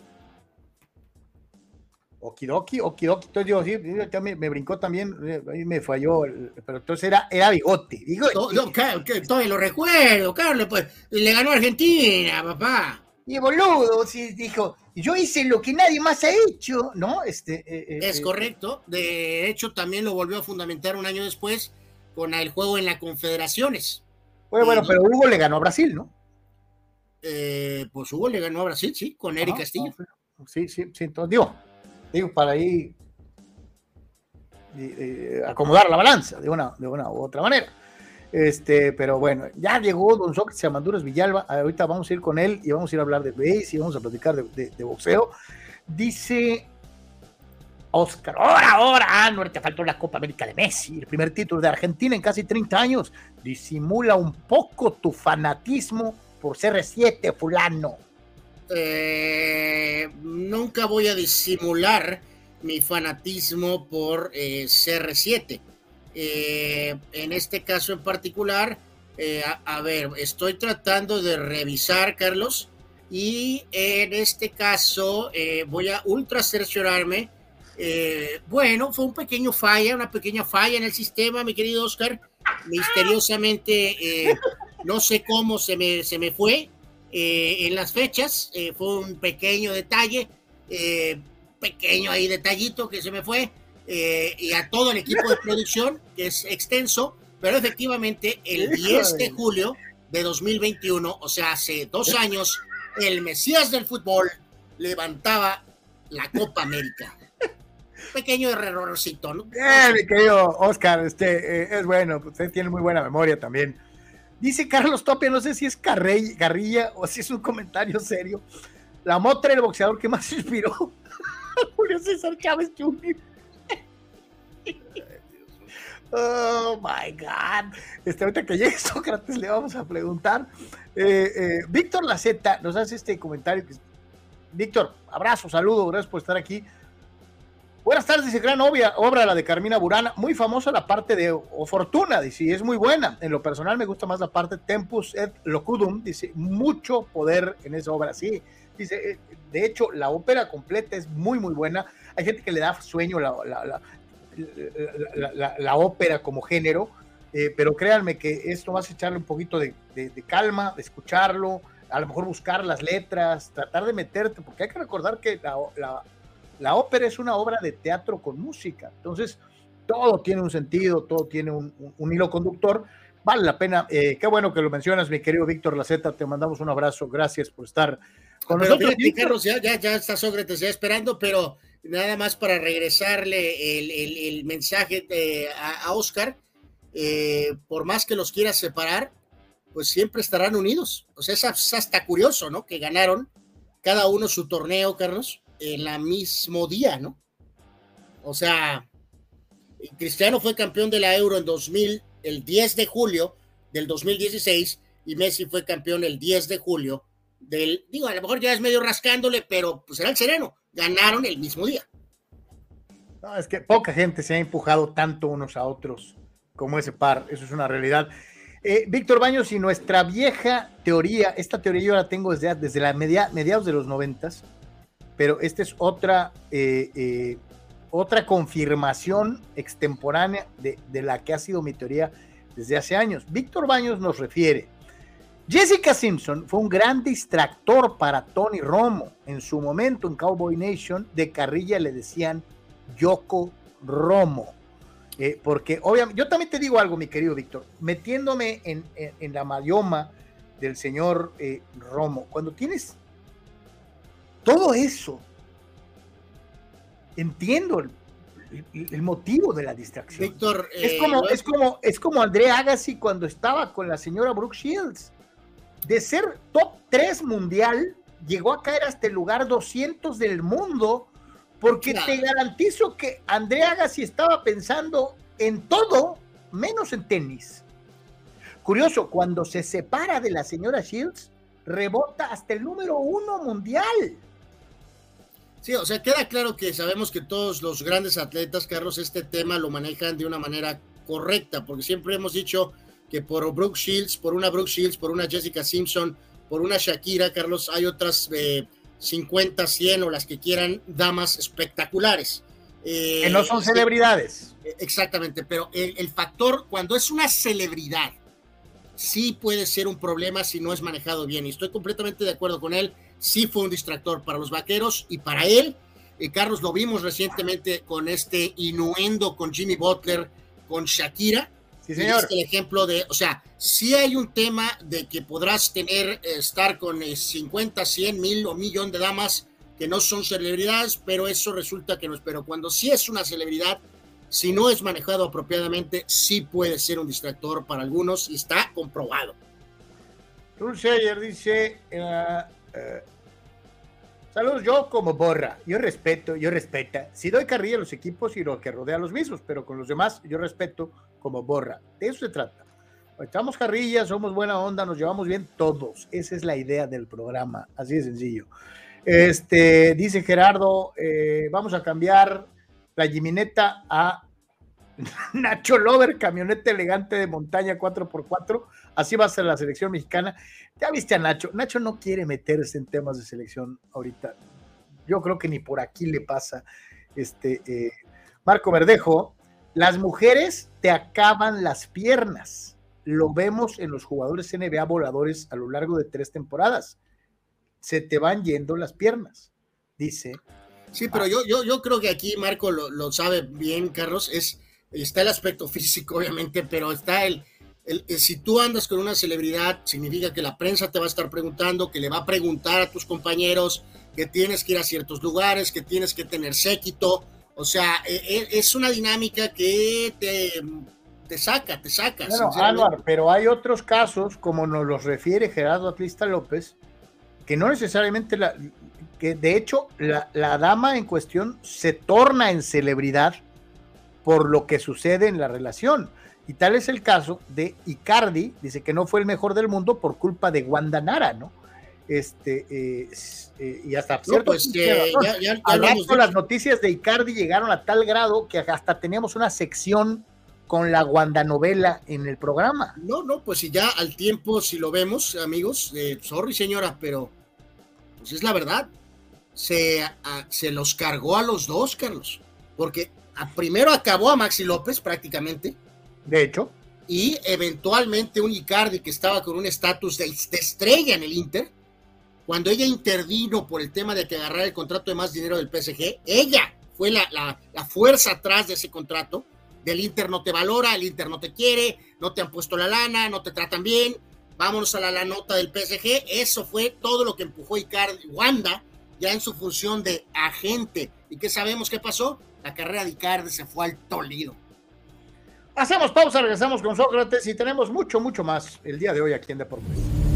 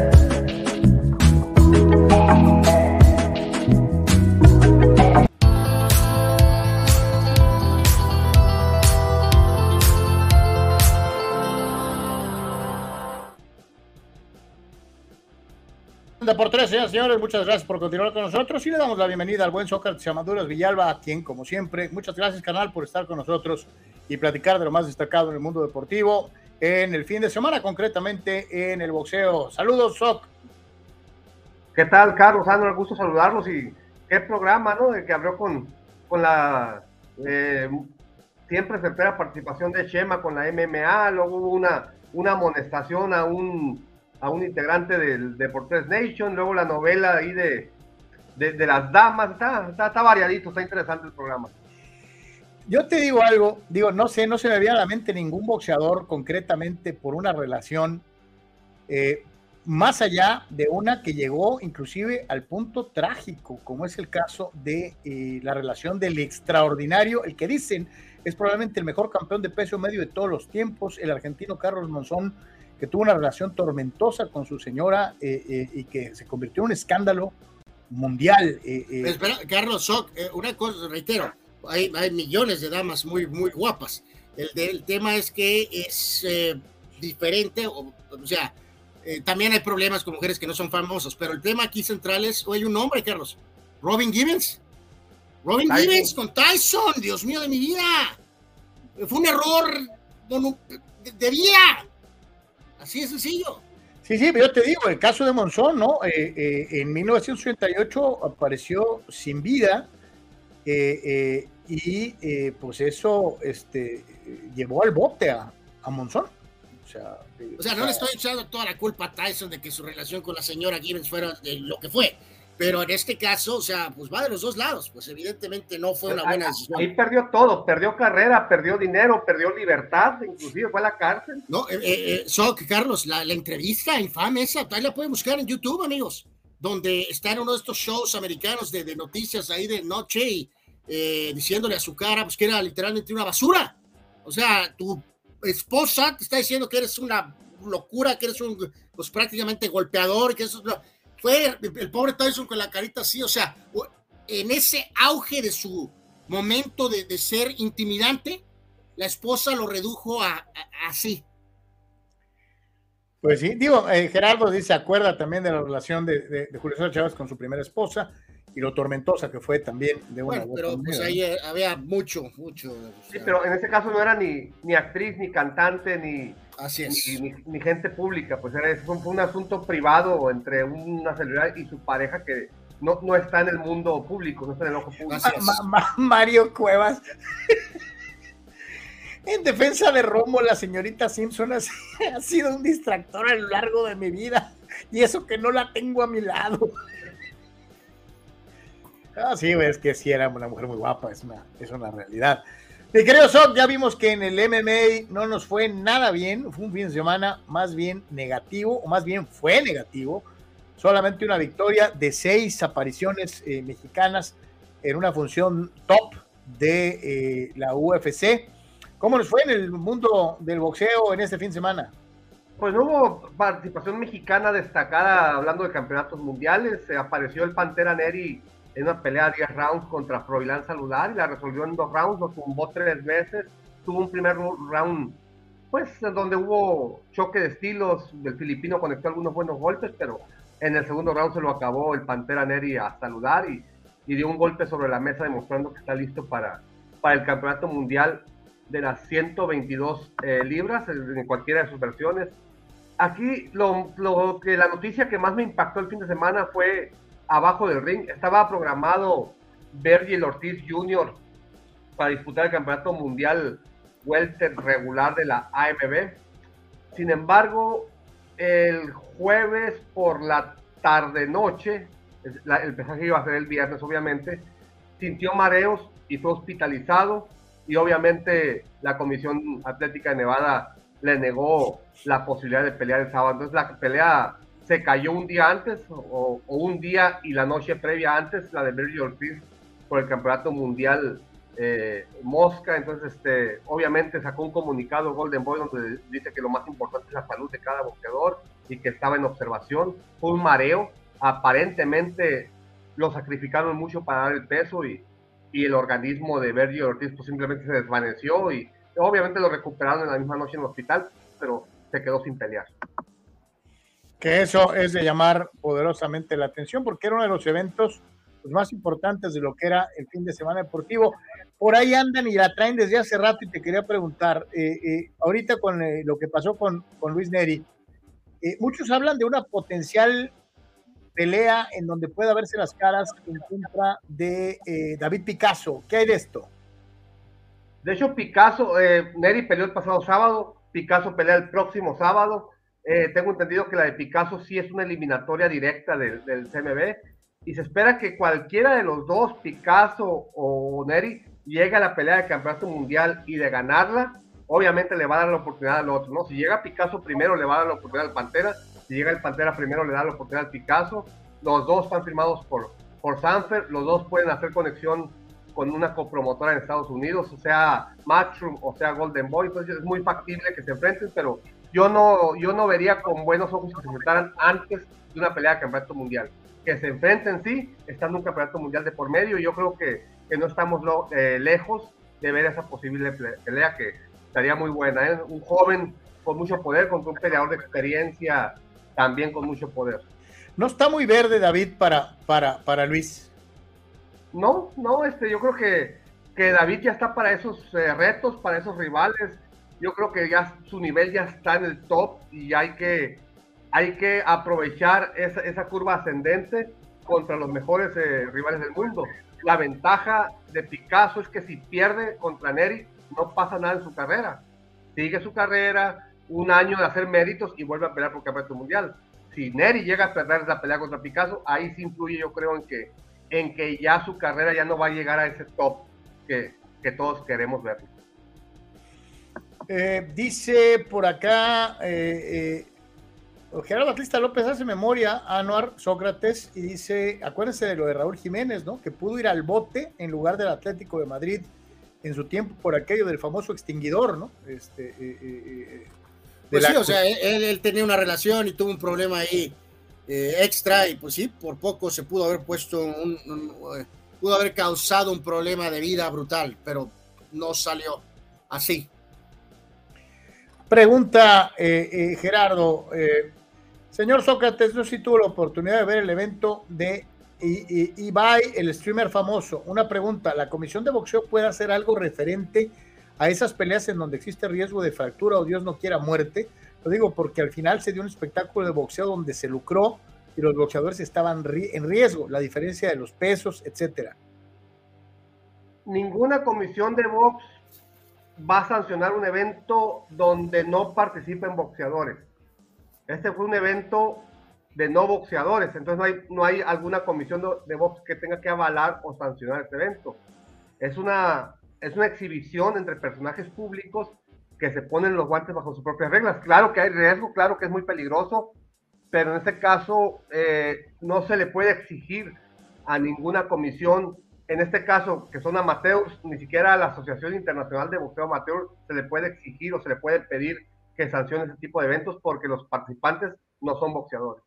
Sí, que hay que recordar, creo que a lo que entendí, la, este, esta famosísima streamer mexicana Rivers eh, acabó teniendo dos combates, ¿no? O sea, aunque estaba con la careta y esto y que el otro, ¿no? Pero, pero de todas maneras, ¿no? O sea, pues sí, son, son detalles, ¿no? De un evento a mí cuando me dicen Rivers, me acuerdo de un coreback de los Chargers. Sí, yo, yo también, y de sus 10 hijos, pero pues sí, esta chica es muy famosa y este resultó que participó en este evento de este eh, famoso Ibai, que también es un, eh, eh, pues el, streamer más famoso, ¿no? Y ha hecho estos eventos que son concierto y función de box a la vez y le ha ido muy bien, ha sido un exitazo brutal. Sí, aparte creo que es de los principales propietarios de la Liga de Fútbol, ¿no? De la Kings League. Ajá, de la Kings League. Es, de, los, inversionistas más macizos. Eh, dice Gerardo, eh, Tom Munra eh, Brady es un ejemplo, mandó a volar al forro de mujer para seguir jugando. Dice, eso es amor al deporte.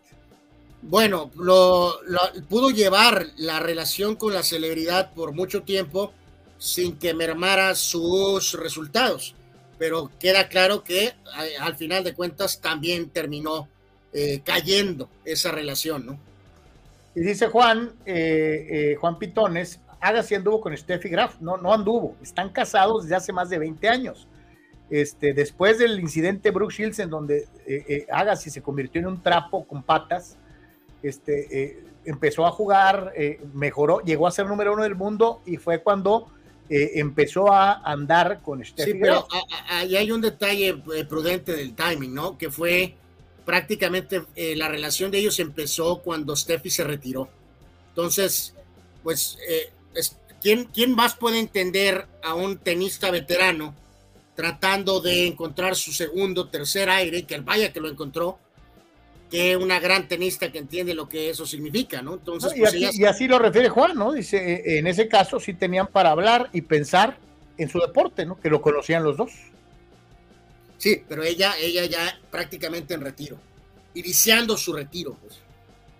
Así que, bueno, pues ahí está. Este, eh, no, Gerardo, no. Bueno, dice que por ahí dicen que iban a invitar al Canelo a una de esas funciones raras. No, no, pues no, será de celebridad tal vez, pero. Pues no, no, no, lo que pasó con eh, Canelo, yo sí me acuerdo de esa dinámica porque involucró también al famoso Chicarito, Carlos, hace unos meses eh, o un año, ¿no? Meses. Bueno, pero el Chicharo sí jugó Kings League, ¿no? No, no, por eso, pero es que hubo una cuestión, cuando se dio la polémica de Messi, Carlos, de lo de la, eh, con, con que hubo una polémica con de algo con el tema de México, y te acuerdas que el Canelo se metió, pues, y que hizo unos comentarios públicos. Entonces, el Kun Agüero, eh, que es el compadre de Messi, se metió, y el Canelo les, les dijo que los iba a surtir, que también a la Jun y Guardado. Y hay un string, sí, vi un clip, estaba muy chistoso, porque estaba el chicharito con el mentado Ibai, y entonces le hicieron una broma a este streamer diciéndole que Ibai reta al Canelo, Carlos, pero fue de broma. Y ya sabrás, el pobre Ibai casi se hace del baño ahí en, en ese momento, este, y el chicharito estaba ahí a un lado. ¿quién tiene ese titular? ¿Quién tiene ese titular? Dice, sí, no, yo respeto mucho al Canelo, sí, como... No, no, no, oye, no le dura ni, no. Sí, no, nadie quiere encontrarse al Canelo este, enojado en algún evento, eso sí te digo. Eh, dice, dice, y esta sí es cierta, ¿no? Abraham Mesa Tiger Woods lo convirtieron en vasca y lo mandaron a la edad de piedra gracias a su divorcio. Bueno, pero ahí quedó uno de esos casos, ¿no? No hubo celebridad, este, o sea, fueron temas personales, gente no famosa y de todas maneras todo se fue tolido, ¿no? Mi querido Shock, ¿algo más tenemos en box? Sí, eh, en el resultado de la unificación de los campeonatos mundiales Mosca Femenil, Marlene Esparza le ganó a la Argentina Gabriela Celeste Lanís y Marlene Esparza ya tiene tres campeonatos mundiales Mosca, AMB, CMB y OMB, le ganó el pasado fin de semana en Texas por decisión eh, mayoritaria, dos tarjetas a favor y una tarjeta de empate, estuvo buena la pelea, pero ya Marlene Esparza con tres títulos del mundo en peso mosca. Y eh, en otro resultado interesante, Jaron Ernest, con marca de 31-0, es campeón mundial interino welter. Se disputó este campeonato porque el campeón regular va a unificar eh, en esa pelea de Crawford y Spence. Entonces, se disputa un campeonato interino para que tenga movimiento el título. Y Ennis nos quedan 10 rounds a Ron Villa y este es nuevo campeón interino welter, que este, este título es que va a estar en juego eh, con más constantemente que el que tiene Spence. Entonces, esos son los resultados interesantes del fin de semana. Y nos habías preparado algo, Sob, de eh, que te metiste a expulgar unos numeritos, ¿no? Sí, se refiere específicamente a los padres de San Diego, ¿no? De, de que mucha gente está muy entusiasta, ilusionada de qué va a venir en la segunda parte de la temporada. Y eso es, lo correcto, segunda parte, no segunda mitad. Actualmente los padres tienen 43, 47, cuatro juegos abajo de 500, pero en total son 90 juegos. Es decir, ya nomás le faltan 72, ¿eh? ya no es la mitad. Van 90 juegos disputados, 43, 47. Hasta ahorita los wild cards de la Liga Nacional son Miami con 53, 39, Arizona con 52, 39 y Gigantes con 49, 41. Ventaja para los padres que Arizona y Gigantes están en su misma división. Pero el que menos, el que menos porcentaje tiene de la lucha de los comodines, los gigantes traen 8 juegos arriba de 500. Los padres traen 4 abajo. Es decir, para pensar en que puedes aspirar al comodín al final de la temporada, tienes que irte más o menos en una aspiración de terminar en 16 juegos arriba de 500. Una temporada de 89 triunfos. Entonces, esto indica que en los próximos 72 juegos los padres tienen que jugar 20 juegos arriba de 500 para que en total queden 16, porque ahorita llevan menos 4. Deberían de ganar los padres 46 y perder 26 en los próximos 72 juegos hasta el final de la temporada. 46-26 es la meta prácticamente para no depender de nadie más. Si no, ¿de quién dependería? De Miami, de Arizona y de los, gigantes que van, que van a los tres primeros lugares de la lucha del comodín también de los Phillies que van 48-11 y también de los eh, cerveceros de Milwaukee que van 49-42. Son cinco equipos que van arriba de los padres en busca de tres boletos de comodín. La buena noticia es que... O sea, de acuerdo a las puras matemáticas, tienen que ganar cuando menos el doble de los que van a perder. 2 a 1. Ganar 46 y perder 26. Es decir, cada serie de tres juegos ganarla 2 a 1 y las series de cuatro juegos, pues ganarlas 3 a 1 porque el 2-2 les perjudica. La buena noticia es que, por ejemplo, la temporada pasada, los padres fueron comodines con 89 triunfos, que es lo que se les pide en este año. Y los Phillies todavía avanzaron como comodines con 87 victorias. Y en la Liga Americana, Tampa Bay avanzó con 86 triunfos. Son dos casos de equipos de comodín que avanzan con menos 80, de 80 ganados. Pero la aspiración aquí es por lo menos para casi, casi no depender de nadie más, ganar 89 juegos en toda la temporada y los padres llevan pues 43. Entonces este está, tienen que ganar 46 de, 72 en lo que resta de la temporada. Ok, ok, vamos a estar siguiendo bien eh, que, dónde se quedan con ese número eh, más al, final. Este, pero sí, da, da bastante lógica los números, ¿no? Sí, hay cinco, cinco equipos arriba de ellos en la lucha de comodín, pero dos de ellos ya ganaron más de 50 juegos. Entonces, para esos dos equipos, eh, ganar casi 90 o 90 es muy fácil, porque es casi casi el 50% lo que resta de la temporada. Entonces prácticamente la lucha es por un boleto de comodín entre cuatro equipos. Y de esos cuatro equipos los padres son el menos, el menos beneficiado. Dice, dice por acá eh, eh, Juan, padres no solo tienen que llegar a 500 de porcentaje, sino que deben montar rachas importantes para medio acercarse al wild card, dice Juan. tienen que aspirar a 16 juegos arriba de 500 para más o menos no garantizar, pero estar en una situación cómoda de comodín. 16 juegos arriba de 500 y ahorita llevan 4 abajo. Es decir, tienen que tener 20 juegos de diferencia en los últimos 72 juegos que faltan para acabar la temporada.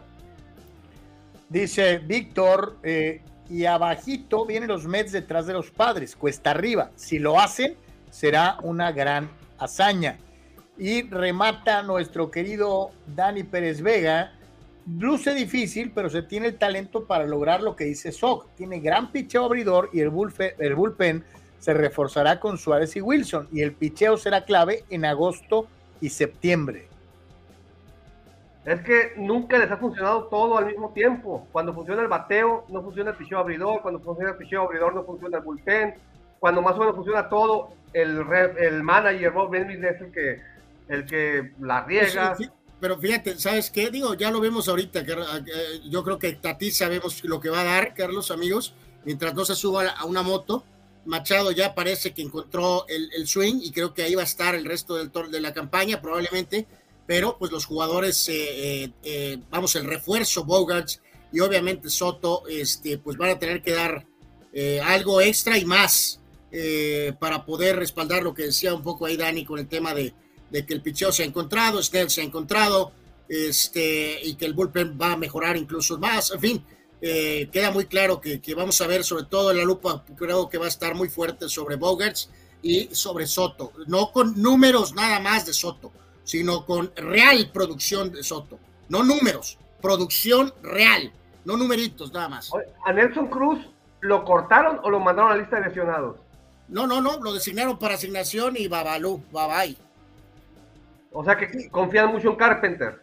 Pues eh, no, pues yo creo que digo, ahí, mencionamos algunos factores, ¿no? Que es un veterano que pues eh, está acostumbrado a jugar toda la vida, yo creo que tenía cierta influencia ahí, sobre todo el núcleo dominicano, esa es un poquito mi teoría, entonces pues yo creo que lo mejor para ambas partes fue pues bye bye, ¿no? Mira, ya aprovechando que estamos en el, en el enjuague, perdieron con los Mets 7 a 5 el viernes, el sabadaba, los padres ganaron 3 a 1 y el domingo ganaron 6 carreras a 2. Eh, se destaca desde luego eh, esta circunstancia que de alguna u otra manera ya habíamos platicado en algún momento. Blake Snell es uno en los primeros dos meses y medio de la temporada, los primeros tres meses, y después sale Blake Snell, o sea, el verdadero Blake Snell. Este, Anuar, qué increíble que tengas un pelotero de esta situación de que no funciona en los primeros tres meses. Eh, pues sí, y los números lo avalan, ¿no? Es increíble, ¿no? O sea, es la rotación de la luna o no sé, la densidad solar o sabrá Dios qué onda, ¿no? Pero, pero sí es increíble lo que pasa con este jugador eh, que necesita, como quien dice, esos primeros dos meses para, como que pues para carburar, ¿no? O sea, es una cosa muy, muy, muy particular, verdaderamente, ¿no? Dice Gerardo Atlista López, acá, ¿cómo está eso de que se le arregló el swing? Eh, porque ella se le, se le, había descompuesto. Pues bueno, pues sí lo tenía medio descompuesto. Si ese, hablamos de Machado, pues pues sí, parece que ya encontró ahí la, la, la, mira, ¿no? Correcta. Y, ahí le tundió a Scherzer ayer a lo que queda de Scherzer, ¿no? Entonces, este, y creo que ahí estará machado el resto de la campaña, ¿no? Yo, insisto, pongo más mis, mi lupas sobre Bogarts y sobre Soto, ¿no? Eduardo de San Diego dice, no me huele a que Padres quedará fuera, quizá lo, sea lo mejor para poder despedir a Melvin. Los Yankees ya tomaron cartas en el asunto en cierta manera, dice Eduardo. ¿Qué sería lo más inteligente? ¿Esperar a que Soto produzca o cambiarlo y agarrar algo a cambio antes de que se acabe julio? Yo creo que aquí, eh, curioso, ¿no? Dos de los nombres gigantes ya están los... Eh, lo de los Angels a lo mejor ya, o sea, no les va a quedar de otra más que guardarse y no lo van a mover, aunque el equipo tiene lesionados y seamos honestos, no van a poder realmente al final este, calificar. Y en el caso de los padres, eso que esta última racha positiva, yo casi, casi estoy seguro que va a sentenciar en el caso de Soto que se va a quedar, ¿eh? Se va a quedar y van a tratar de, de ver cómo cierra la temporada y después pues a decidir si de veras le van a dar el contrato que quiere o este pues Soto se irá a otro lado, ¿no?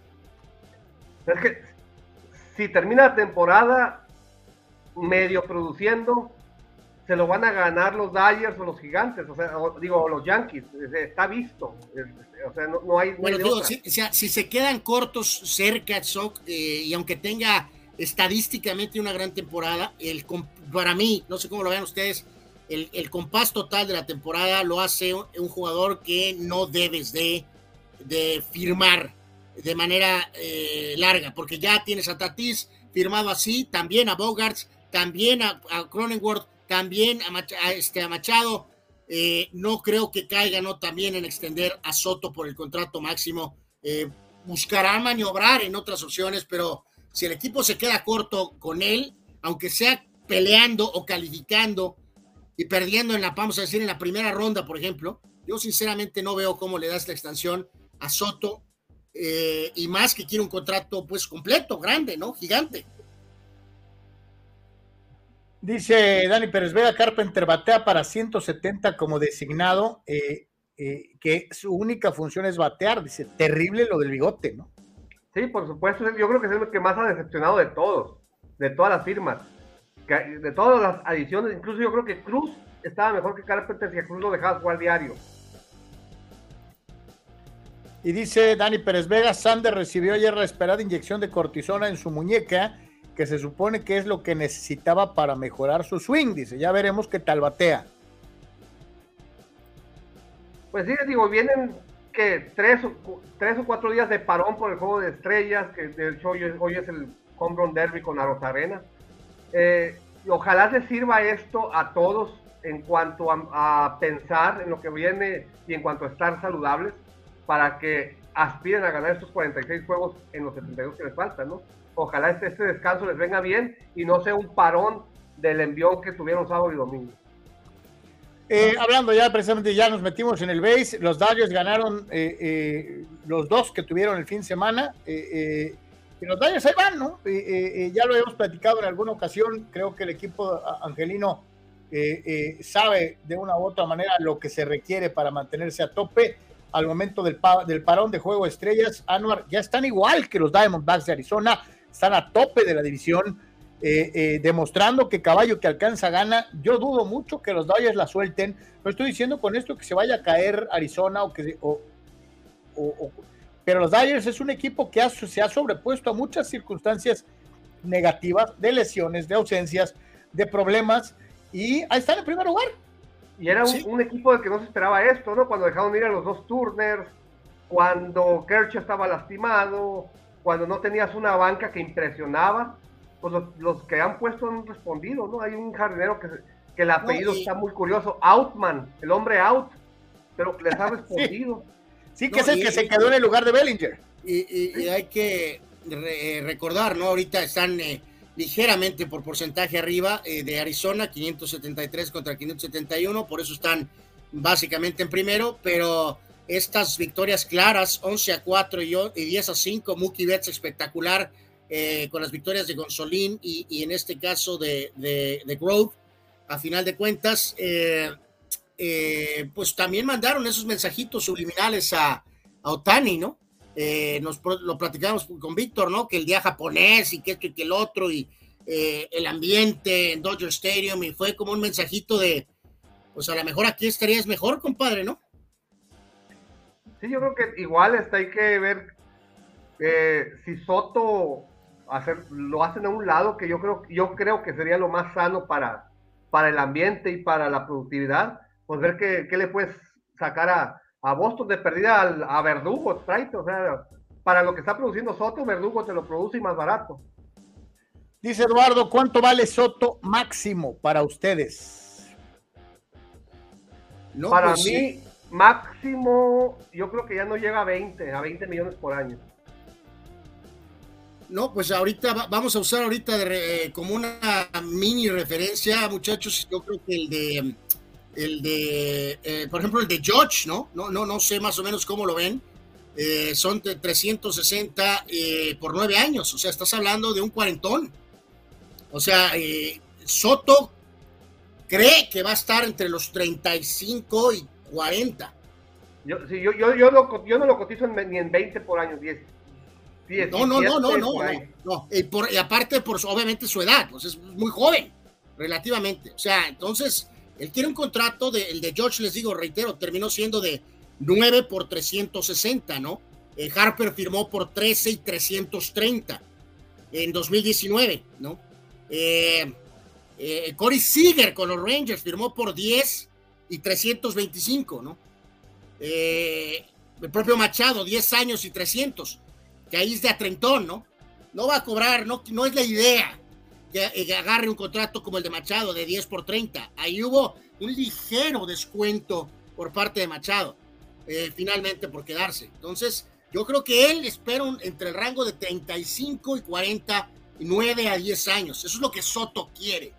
Fíjate, ahorita que hablábamos y les, que platicábamos de, esta doble victoria el fin de semana y cómo se dan las cosas para que los Dodgers aparezcan en primer lugar de la división, Víctor dice, Roberts este año, hablando de, Dave Roberts, está desquitando el billete porque le ha sacado agua a las piedras. A mí se me hace un temporadón de los Dodgers para lo que han enfrentado. ¿eh? Sí, o sea, no, como dicen por ahí, muchachos, tampoco estaban para el perro, ¿no? O sea, sí tuvieron algunos ajustes, pero el roster, mientras tenga a Samuki Betts y a Freddie Freeman y tienes ese núcleo con Monsi, por ejemplo, eh, o sea, con Taylor, o sea, tienes pie con Smith, el catcher. Este, obviamente, pues sí, Kershaw levantó más la mano, Urias se nos cayó un poquito, pero apareció un par de pitchers por ahí, o sea, seguían siendo un equipo bastante fuerte con algunos ajustes, ¿no? Me refiero a los, a los Dodgers, o sea, no, no pensamos que iban a caerse. Y los, y los Yankees son otra cosa, ¿no? De tres juegos perdieron dos contra los Cachorritos de Chicago. Eh, eh, la verdad es que, híjole, creo que no era la forma en la que la gente de Yankees esperaba cerrar la mitad de temporada. Eh, y, sí, con todo y los que nos sentimos este, optimistas porque falta lo que resta de la campaña, creo que... no, no, por eso, pero ya lo hemos dicho, tu optimismo ya raya en cuestión senil, Carlos. O sea eh, esa es la realidad de las cosas, ¿no? Ya incluso por porcentaje estamos cuartos ahorita, ¿no? Estamos cuartos, eh, ya incluso Yankees fue superado por Toronto, ¿no? Está Tampa, Baltimore, Toronto y luego están los Yankees y de hecho Boston solamente está un juego atrás de los Yankees. Eh, los Carlos, Yankees estamos, Carlos, estamos para el perro, Carlos. Los Yankees básicamente están a ocho juegos del primer lugar de su división, ¿no? esa es la realidad y en la, la batalla por, por, el famoso comodín, Nueva York eh, en este momento no aparece, no figura. Está a un juego. Está Baltimore en primero, Toronto en segundo, los Astros en tercero. En la, estoy hablando del comodín. Y Yankees está a un juego de los Astros para el tercer lugar, pero atrás de ellos viene Boston a un juego de los Yankees. Es decir, va a estar tremenda esa división este con Boston, con Tampa, con, con Yankees y con Orioles. Está tremenda esa, división. La, realidad, amigos, es que se volvió, a, este, se firmó a George, que era pues obviamente vital, de vida o muerte para la franquicia, pero el bloque a, un lado, Carlos, eh, eh, sigue siendo una base que ya se quedó corta con el caso de Gleyber Torres, con el caso del lesionado Stanton, con el caso de LeMahieu, con el caso de Rizzo, eh, y obviamente el refuerzo Rodón apenas acaba de lanzar. Simplemente, pues, la, temporada se fue al tolido y esa es la realidad de las cosas. Eh, Eh, Eduardo dice, eh, Yankee se quedó corto con solo correr al batting coach. No, pues Lalo, alguien tenía que caer y, y, Boone está en modo Jason Garrett, ¿no? con los, con los Yankees como estaba Garrett con los Cowboys, ¿no? no van a tronar a, a, Boone en temporada, pero bueno, pues la, la, verdad es que el panorama está, está complejo, ¿no? Esa es la verdad. Pregunta Eduardo de San Diego, ¿es mejor Soto que Muki? Yo creo que no. Así debería ganar menos. Padres debe dejarlo ir, dice Eduardo. Sí, yo estoy de acuerdo. Mira, yo, te lo digo, o sea, entiendo esto de la cuestión de los super equipos, buscando la famosa, eh, por ejemplo, un Soto, Carlos eh, amigos, a mí me encantaría verlo, por ejemplo, en San Francisco, ¿no? Solo, no solo, pero sino en otro proyecto, ¿no? O sea, aquí ya tenemos muy claramente definido que es el equipo de Machado y de Tatis, y luego con lo que el contrato que le dieron a Bogarts, eh, si Soto no se ha dado cuenta, o sea, pues entonces no sé qué está viendo, ¿no? O sea, yo creo que eh, si él persigue lo que él quiere ser, eh, es muy probable que tenga que ir a otra, otra novena, ¿no? A los Mets. Juan Antonio, Juan Antonio dice, Dodgers tiene como Nueva York, dice que ser evaluado en playoff, porque en rol regular sabemos que ahí van a estar, pero desde el, desde el 88 han petardeado en todas, menos en 88 y 2020. Bueno. Hablando de los pues, Yankees. No, de, los Dodgers, De los dos, Dodgers y Yankees. De los dos, de los dos. Bueno, bueno, bueno, desde el 88 los Yankees, eh, Yankees han montado una dinastía que fue de las mejores en la historia de grandes ligas. Eh, los Dodgers tienen solo un título, ¿ok? Víctor Baños dice, el novato sensación... en el 81, ¿quién fue campeón? En 1981. Fernando, el Toro Valenzuela, guiando a los Dodgers de Los Ángeles con aquel inolvidable tercer partido, muchachos, en donde se fajó para sacar la victoria. Sí, señor. Este, bueno, Víctor Baños ah, dice los, los, los, los, Toros de Tijuana, un equipo triunfador. Eh, no es cierto, eso todavía ni llegamos. Víctor ah. Baños dice: el novato sensación de los rojos de la, de la Cruz se robó segunda, se robó tercera y después se robó el home. Tiene el potencial para estar al lado de Tatís como gran superestrella de la liga, dice Víctor. Sí, este chavo, pues parece que tiene todo. Empezó tumbando fuego, casi saca una bola del estadio. Eh, luego ya me lo empezaron a atender con picheo de grandes ligas, pero ha vuelto otra vez a ligeramente empezar otra vez a tomar el ritmo. Tiene todo, poder, velocidad, este, parece que tiene todo el chavo, ¿no? Este, así que obviamente sí hay que estar echando mucho ojo, ¿no? La, pregunta eh, mañosa, porque no hay otra forma de decirlo, pero tiene su, tiene su chiste, tiene su chiste, que es la que hace Eduardo de San Diego. Y nos pregunta, muchachos, ¿quién se cae después del All-Star Game? ¿Cuál es su gallo? ¿Qué equipo se va a desplomar en la segunda mitad? ¿Qué equipo se va a desplomar? O sea, o sea hablando de a lo mejor de los que están cerrados, eh, Tampa no se va a caer, en la central está todo muy parejo. Yo creo que Houston va a pasar a Texas, aunque eso no significa que están fuera. Atlanta no se va a caer. En la central de la Nacional está muy parejo entre Cincinnati y Milwaukee. Y Dodgers y Arizona, y pues los gigantes tampoco van a ningún lado. Entonces, Arizona se va a caer.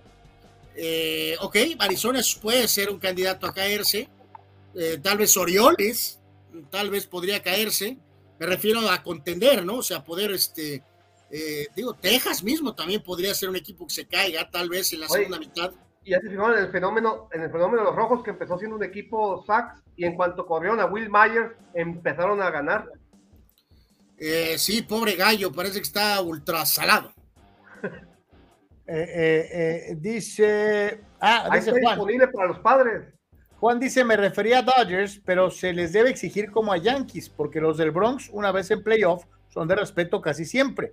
Y los esquivadores casi siempre en playoff nos fallan, dice Juan. Pues sí, pero Carlos y Víctor van a encontrar salidas para, o sea, los Dodgers son históricos para unas cosas, pero cuando hay exigencia, eh, se salen, ¿no? Le sacan. Eh, es que no les puedes pedir que ganen siempre, Anwar, entiende eso. Omar Dice, lo que está haciendo De la Cruz es lo que debería de estar haciendo Tatís. Ah, o sea, Tatís, eh, bueno, Tatís está haciendo las cosas bien. Lo hizo en su año de novato, fue la, fue la gran sensación en su año de novato. Exacto, sí. Y eh, Víctor Baños, como un aficionado pensante, no como un fulano que solamente espeta este, eh, eh, declaraciones tronantes para llamar la atención, como ciertos personajes que yo conozco, este, dice clave cómo se refuerzan los equipos en el trade deadline para cerrar la temporada. ¿A poco los gigantes ya empezaron con Bellinger? ¡Claro! Anuar, ¿ya buscaste a ver si esto es real? Eh, sí, ya busqué, no encuentro nada, afortunadamente. Dari Pérez Vega dice: Concuerdo con lo de Soto, no nos va a llevar a playoff tomando bases por bolas en la novena entrada. Ocupamos que bate el amigo. Se los cambiamos a Soto por Stanton. Eh, no, Dios mío de mi vida, ya ni me menciones a ese petardazo. Eh, la torre, sí, no, Soto, sus números al final van a ser buenos. Sus números, indiscutiblemente van a ser buenos. El tema es qué, qué números, ¿no? Y cuándo. Pero sí se han fijado que por esperar base por bola lo ponchan seguido sin tirarle. Eh, pues sí, pues eso, o sea, nadie duda de que tiene un talento increíble, pero pero ocupa, ocupas más, ¿no? Ya, ya lo de Washington, ya eso ya fue hace mucho tiempo y eso ya es otra, eso es, historia, ¿no? Anuar, platícame la loca historia de los toros de Tijuana, un equipo triunfador. Los toros de Tijuana, un equipo triunfador, están eh, con eh, uno de sus rivales de, épocas recientes, como son los acereros, que por cierto, ahorita en general no están nada bien están en este momento sextos en la zona norte, eh, estos alicaídos acereros del norte. Eh, por lo pronto, en el eh, último partido ganó Monclova 3 a 2. Moore con un par de, con un de par de carreras. Y al final, Obispo colgó el cero, el ex cerrador de Sultanes, que ahora ya también ha estado recientemente con Monclova para la victoria de tres carreras a dos. Pero en, en general, Tijuana sigue de líder dos de ventaja sobre Laguna y dos de ventaja sobre Monterrey en la zona norte, ¿no? 39-26 este, hasta este momento. El México ya cinco y medio sobre Tabasco en la zona sur. Así que, pues no sé si con el camino tan limpio, muchachos, tan eh, dominante, con algunos exabruptos, como el caso este de Pérez y su lesión, no lesión, o su queja, no queja, pero pues ahí están, ahí están los toros en primer lugar, ¿no? Entonces, eh, evidentemente, la expectativa se mantiene de la misma forma, ¿no? Eh, pues es título o nada. Y de una vez aprovecho para aprovecho para, para preguntarles, hace un ratito o en el mismo día de hoy se presentó esta iniciativa de la Baseball Championships League América. El torneo se va a jugar el 28 de septiembre al 1 de octubre en el Parque Cuculcán y va a presentarte de manera oficial a los campeones de béisbol de ligas profesionales eh, eh, a nivel mundial, esto dentro de eh, esta, esta situación. Dice, en el debut de esta competencia, la organización correrá a cargo de la Liga Mexicana de Béisbol con el apoyo del gobierno del estado de Yucatán y de los anfitriones Leones de Yucatán. Así que pues se supone que aquí verían acciones los Leones de Yucatán, campeones 2022 de la Liga Mexicana de Béis. Escuche usted los nombres. Los Fargo Murhead Redhawks, campeones de la Liga Americana de, de, Béisbol Organizado de los Estados Unidos. Los Alazanes de Granma, campeones de la Liga Cubana de Béisbol, no de la invernal, de la regular. Y los Caimanes de Barranquilla, campeones de la Liga Colombiana Profesional de Béisbol. El torneo del 28 de septiembre al 1 de octubre, ocho partidos en cuatro días. Eh, eh, no es la Serie del Caribe, son profesionales, pero es para las ligas veraniegas. ¿Cómo la ven? No me llama la atención. Pues sí, habrá que esperar más detalles, Carlos, la verdad. Sí, a mí también se me hace así como que además a toro pasado, como desfasado, como la Conca Champions muchos años, que los campeones jugaban dos años después. Este, eh, eh, sí. Y aparte, estás hablando de la parte más emocionante de la temporada de Grandes Ligas. Sí, 28 de septiembre al primero de octubre. Sí, es sí, cuando, sí. es cuando se define todo. Sí, sí, yo creo que está fuera de tiempo. Además, los equipos, las ligas no le dicen nada a nadie. Este, digo, sinceramente, no, no sigo la liga cubana o no, no tengo resultados de la liga colombiana. Este, sí, sí, este. Imagina que esté jugando que Alazanes contra quién? Alazanes contra ah, ah, los Fargo Murget. Y que al mismo tiempo te esté pasando ESPN Yankees contra Tampa jugándose el pase a los playoffs. Sí, pues no, no. Si se me hace fuera de tiempo, se me hace que es una invención. Eh, eh, digo, lo habíamos platicado, Anuar. Eh, Liga Mexicana le había estado poniendo la muestra a, la Liga del Pacífico en muchas cosas, pero creo, que esto es un resbalón, ¿no? Pues sí, sí, honestamente, pues luce de un perfil muy, pues muy corto, ¿no? Y, como dicen, pues las fechas importan, muchachos. Digo, vamos a usar la referencia de, por ejemplo, la propia, en otras fechas, ¿no? Completamente como la propia serie ha bajado, ¿no? La propia serie del Caribe ha bajado muchísimo, o sea, en general, ¿no? Entonces, pues. Este dice nuestro amigo, bueno, Víctor Baños, dice, Anuar, eh, dice Anuar, te va a caer en Yankees Thor, pero no el de los Avengers. Hablando de Noah Syndergaard, ¿no? Pero ¿para qué? ¿Para convertirse en el que carga los, los, bats? ¿O, para qué, Víctor?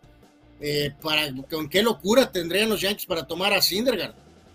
Raúl Sella dice, mientras la Cruz, de la Cruz no se suba una moto, seguro va a llegar a ser un pelotero generacional. Juan Pitones, eh, mencionaron el equipo de Tijuana que va a Williamsport. Sí, bueno. Lo mencionamos al momento, prácticamente. Desde el otro día, ¿no? Mi querido So, como siempre, te agradecemos mucho que nos hayas acompañado el día de hoy. A ver, antes de despedirnos, les voy a preguntar ahí que se comprometan. Home Run Derby, eh, duelo por duelo. Luis Robert Jr. contra Adley Ruchman. ¿Quién gana? Eh, Robert. Roberts. Adolis García contra Randy Rosarena. Randy, yo soy Team Randy. Eh, yo, yo no soy Team Randy, eh, el otro. Mira, Anuar, ve esto, ve, me sale bien la pose, ve. Igual, eh, igual el mismo color de piel. Ah, Parecido. se va en la primera ronda. A ver, el duelo más duro, Muki Betts contra Vladimir Guerrero Jr. Muki. Va a ganar Vladimir poder latino, poder latino. Pete Alonso contra Julio Rodríguez. El dos veces campeón del señor Pete Alonso. Alonso, yo también. Es un monstruo ese. Ahí que, que nos comenten a ver quién es su favorito para el Home Run Derby. Eh, eh, dice Juan, final Muki contra Randy y el que gane es el bueno. y el que gane, ¿quién va a ganar? Comprométanse. Yo creo imagínate, que. Imagínate si a Rosarena llegara a ganar, le ponen un monumento en el Paseo de la Reforma, O sea, eh, eh, eh, sí, ya andaban acá algunos amigos recordando los comentarios de estilo del señor Garay, Carlos, de que literalmente pedirían estatua, así es que a Rosarena gana el derby. Este, probablemente no va a pasar, pero me voy a ir con Muki. ¿Tú? ¿Soc? Creo que se pegó. Sí, creo que se pegó. No, yo digo, ¿cómo se llama este amigo que ya lo ha ganado dos veces? Alonso. Alonso lo va a ganar. Yo creo que Alonso lo va a ganar. Bueno, este, creo que se le pegó un poquito la señal con Soc. Sí, pues muchas gracias, el buen Soc. Este, eh, eh, eh, ah, de hecho es Eduardo, Carlos, el que aquí nos decía, si a Rosarena gana el Home Run Derby, los puristas en México lo van a celebrar, son unos hipócritas. Un poco fuerte, Eduardo, pero sí, Sí, sí, de acuerdo, van a salir con lo del mexicano y va, va, va, va, va. Y qué lástima que se nos fue el shock, pero bueno, como siempre ya sabe, ya nos presentamos toda la información del boxeo, se quedó para el base. Le agradecemos mucho a Sócrates que nos haya acompañado. El día de hoy. Recuérdame, Carlos, ¿sí mencionamos la superetiqueta de Román? Eh, sí, bailamos, yo, yo bailé, pero de todas maneras. Ah, ok, Román eh, Hernández otra vez participando y cooperando. Román, muchísimas gracias. De, hecho, hoy nuestros, nuestros amigos que han cooperado son Román Hernández con la, con la super etiqueta, ahí está uno, y, y, eh, Arturo Carrillo, ahí están los dos. Román y Arturo, que se han mochado el día de hoy. Muchas, muchas gracias por estar con nosotros y por participar en eh, Deportes, eh, dándonos su apoyo también en el aspecto económico. Muchísimas, muchísimas gracias. Gracias a Marco que destacaba la pelona, pero pues es que ya dijimos a raparnos prácticamente porque hace calor. Vamos a la pausa, señores. Regresamos con Fórmula 1 o lo que queda de la Fórmula 1. Volvemos.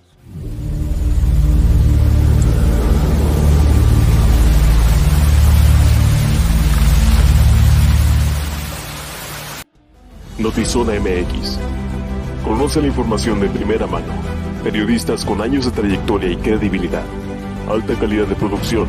Entrevistas exclusivas. Transmisiones en vivo con gráficos integrados. Multiplataforma digital. Notizona MX. La conversación es contigo. Hola, soy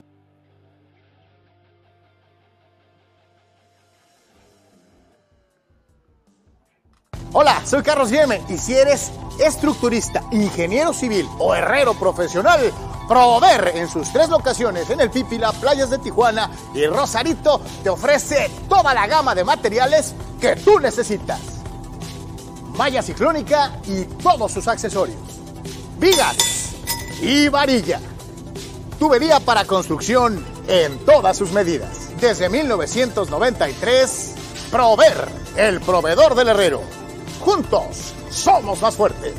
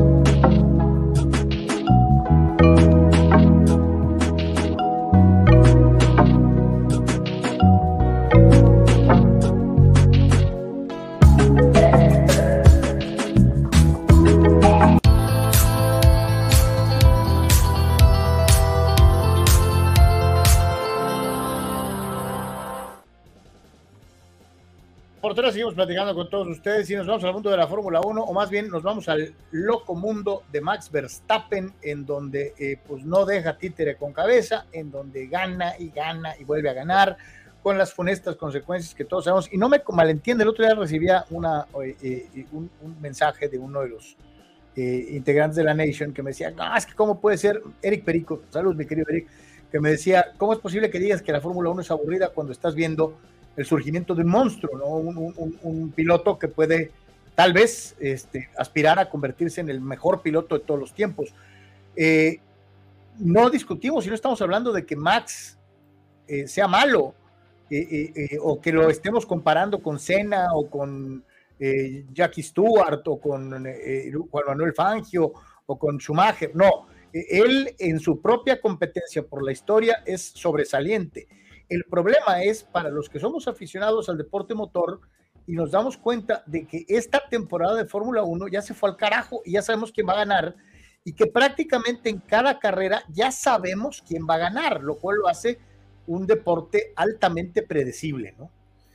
Sí, esa es la realidad, Carlos, amigos. Eh, cuando en este caso otra vez Checo tuvo un desastre de calificación, Carlos apenas ni siquiera pudiendo llegar a la quali 2, que por esto, que por lo otro, que por esto, que por lo otro, eh, pues volvió a remontar y pues terminó sexto, alcanzó a pasar Alonso, pero simplemente eso no es suficiente. Eh, gran resultado para Norris con el McLaren, eh, para el piloto británico en el Gran Premio Británico. Hamilton alcanzó también para terminar tercero. Por ahí tuvieron un duelo interesante. Max, pues todo sin problemas. así que pues eh, esto es un detalle mayúsculo, Carlos, en esta eh, Fórmula 1 moderna, comercial, buscando mantener el gran boom de, en Estados Unidos por la famosa serie Netflix, pero cuando el primer piloto está simplemente ganando, riéndose, es un problemón. No sé qué estén haciendo ni qué van a hacer. en este caso, cuando, pues insisto, el, el, drama es ver quién termina segundo, pues es un problema. Y de hecho, cuando a lo mejor eh, al repasar los brutales este, números de los standings, Verstappen 255 contra 156, ve nada más, ya lo dobleteó, Carlos. Santo Dios. Sí, o sea, ¿cómo puedes decir que es un deporte... Ya le lleva 100 puntos prácticamente. Atractivo cuando un tipo le saca 100 puntos al segundo lugar, ¿no? Santo Dios. Eh, y, sobre todo, Anor, ¿quedan qué? ¿11 carreras? ¿10? No me acuerdo. ya perdí la cuenta, creo que quedan 12 carreras todavía. un montón de carreras, o sea. Eh, vean, vean, en, constructores. también ahí ven a las 411 contra 203. Anuar, ¿te imaginas a Verstappen con más de mil puntos y que le saque 300 o 400 al segundo lugar? Eh, no, no, no, pues sí, este paso le va a sacar 200, 300 puntos. Sabrá Dios, Carlos, esto es un Sorry, esto es un problemón. Y aparte, si le agregas, Carlos, hablando de este propio boom, eh, pues complementamos y gustos con lo que sigue, ¿no? O sea, en una Fórmula 1 más bien entonces de celebridad, de como de exhibición, eh, pues hasta se volvió marco ideal para entonces empezar a, hacer, ya desde el viernes platicábamos de la película de Brad Pitt, Carlos, y ahora vimos algo más en concreto, donde apareció ahí con este otro actor, por cierto, afroamericano, curiosa la selección, eh, me queda muy claro que estos tiempos modernos, eh, pero bueno, Hamilton, el siete veces campeón es afroamericano, ok. Pero pues ahí, ahí se mezclaron, ya estuvieron grabando, Carlos, este, con esta en, este, en este caso Hamilton es afrodescendiente. Eh, pues lo que no sé, pero el punto es que ahí está Brad Pitt, de alguna manera, y un poco en la formación de alguno de los momentos de, de, de, de, previos, ahí se ve Verstappen y ahí está atrás caminando en medio de Sainz, y de los pilotos. allá, a un lado de, eh, se ve borroso, pero ahí está, ahí está Checo Pérez en medio. Eh, pues, ajá, ándale, sí, ahí se ve al fondo un poquito Checo Pérez. Pues en fin, vamos a ver qué trama tiene esta película, Carlos. Obviamente este acercamiento, esta apertura, le va a dar un realismo importante, pero no sé si te acuerdas o no sé si se acuerdan, amigos, de la película de Stallone, Carlos, que, que, que fue con, de Indie Racing eh, o sea, las imágenes de los autos y de las carreras en, los momentos que eran, intentaban ser medio reales, fueron más que respetables. Pero la historia era una basura, Carlos. O sea, la realidad, ¿no? De esa película donde salió Stallone este, como un piloto veterano, ¿se acuerdan? Este, era un desastre, ¿no? Entonces, aunque la película en el look sí captó el tema de los autos, eh, la trama en general fue una porquería y una basura. Entonces, vamos a ver qué onda aquí con este proyecto gratuito. Pero el hecho, Carlos, de que estamos hablando a la par del proyecto de Brad Pitt, que en sí de la carrera, pues eso nos dice todo, ¿no? Dice Víctor, a Mookie Betts le dijo a su mamá que ni pensar en quedarse en primera ronda, así que cuando nuestra mamá habla hay que hacer caso. no, y otra vez un dramonón, Carlos, eh, lo palpé un poquito ahí con los eh, estelares, eh, la gente en inglés de los propios padres, por ejemplo, que hacían una alusión a, me imagino que hacía estar la muletilla en todo el béisbol de grandes ligas con los participantes, con este tema de que, eh, oye, no es quién va a ganar, ni cómo, ni qué, sino el tema es, en el tema del derby, por parte de estos expertos, es que a quién se le descompone el swing, Carlos. Increíble, ¿no? Eh, Víctor Baños dice, ¿hay alguna razón técnica para tanta diferencia entre los motores de Red Bull y los demás? Porque se supone, Anuar, que este año iban a hacer ajustes para que fuera más pareja. Sí, no, en este caso, mi querido Víctor, yo sinceramente la explicación más sencilla que tengo es, es, que no es un tema específicamente el tema del motor. El motor, eh, vamos a decir que puede ser razonable en general, pero es un tema de la aerodinámica, ¿no? El, el diseño del chasis en general, tanto en el fondo como en el diseño aerodinámico del chasis con este hombre, Adrian Newey, que es el, gurú, eh, ya tiene tantos años que ha hecho tantos carros ganadores, y en este caso, en, pocas palabras, Red Bull tiene al mejor diseñador en el tema de aerodinámica, en esta persona, Adrian Newey. Y ahí es donde ellos están sacando esa ventaja, ¿no? Pues qué terrible ventaja, porque la verdad es que ha sido un, una pesadilla. Es aburrido. Eh, eh, eh, qué cosa tan fea. La verdad, Carlos, cuando lleguemos a, Austin, al Circuito de las Américas, a México, cuando lleguemos a el, el, el, sobrevalorado Gran Premio de Las Vegas, Carlos, todo va a ser exhibición. Todo. Porque ya va a estar todo triplemente resuelto, ¿no? Increíble. Me da risa porque tanto tiempo que había un ataque a NASCAR, Carlos, con lo de dan vuelta nada más los carritos a la izquierda. Pues aquí, pues nomás dan vuelta a la izquierda y a la derecha y siempre gana el mismo. México le ganó a Costa Rica en la Copa Oro, dos tantos eh, contra cero. Eh, la verdad, y con excepción de un sobresalto al principio del juego, el resto del partido fue de mero trámite. Eh, si nosotros estamos mal, los ticos están peor. Se avanza a la semifinal de la Copa Oro, vas a jugar contra Jamaica. Volvemos a lo mismo, nada de engranarse con la situación de que Lamborghini o la madre, este, los goles de Orbelín Pineda y Eric Sánchez. el primer tiempo malito, el segundo por momentos mejor, eh, pero en general, digo, pues es aprovechar a un equipo que atraviesa un momento muy difícil, como es el caso de Costa Rica, y eh, México, pues no puede ser tan, tan malo como para haber chafeado. La gran pregunta aquí es por qué chafeaste contra, contra eh, el equipo invitado Qatar, porque yo creo que nadie diría nada si hubieras ganado los, todos los juegos. Ahorita estarías con otra dinámica, pero obviamente te crea muchísima desconfianza eh, eh, porque este equipo puede ser el que le gana a Costa Rica, pero también puede ser el que perdió con Qatar, ¿no? Sí, y la realidad, Carlos, ok, que hubo algún aporte de los cambios, evidentemente, ahorita va a explicar un poco Lozano acerca de eso, eh, pero en este caso, como dices tú, podemos meter las manos al fuego por el siguiente juego, o por el de la definición en automático, no, no, porque como dices tú, este equipo puede tener dos caras, ¿no? O puede apenas cumplir y hacer la chamba, o puede petardear de manera monumental. Entonces, pues esto sigue en estatus juego a juego, es la realidad, ¿no? Y eso es lo más gacho de todo, ¿no? Que antes, de una u otra manera, decías, bueno, la selección mexicana, pues eh, eh, como quiera. La selección mexicana va a ganar el torneo. Así es Ajá, ahora ya no. Y, y, neta, que ahorita yo no me atrevería a, a, a aventarle la apuesta, decir, ah, no hay problema, como es Estados Unidos B, le van a ganar y este equipo va a sacar el resultado que todos esperamos, ¿no? No, no es el caso. Eh, me llamó mucho la atención el resto de los partidos, Anuar, eliminaron a Guatemala, dirigida por el Flaco Tena, dando un muy buen partido. ¿eh? Eh, ¿Cómo se nota la mano del Flaco en este equipo? Que está haciendo una gran chamba, la verdad, lo ha hecho muy, muy bien. Este, eh, Estados por Unidos, ahí ya andaban con que andaba con algunas dudas, ¿no? De si seguir o no, ¿no? Pero dicen que la duda es por el lado de, del técnico, ¿eh? no tanto de la federación de ellos. Es un problema del técnico. Algo ahí, de, bueno, no, le, no le han cumplido, ve tú a saber, ¿no? No, no, pues ya me imagino, ¿no? No, no creo que sean las mejores condiciones, honestamente.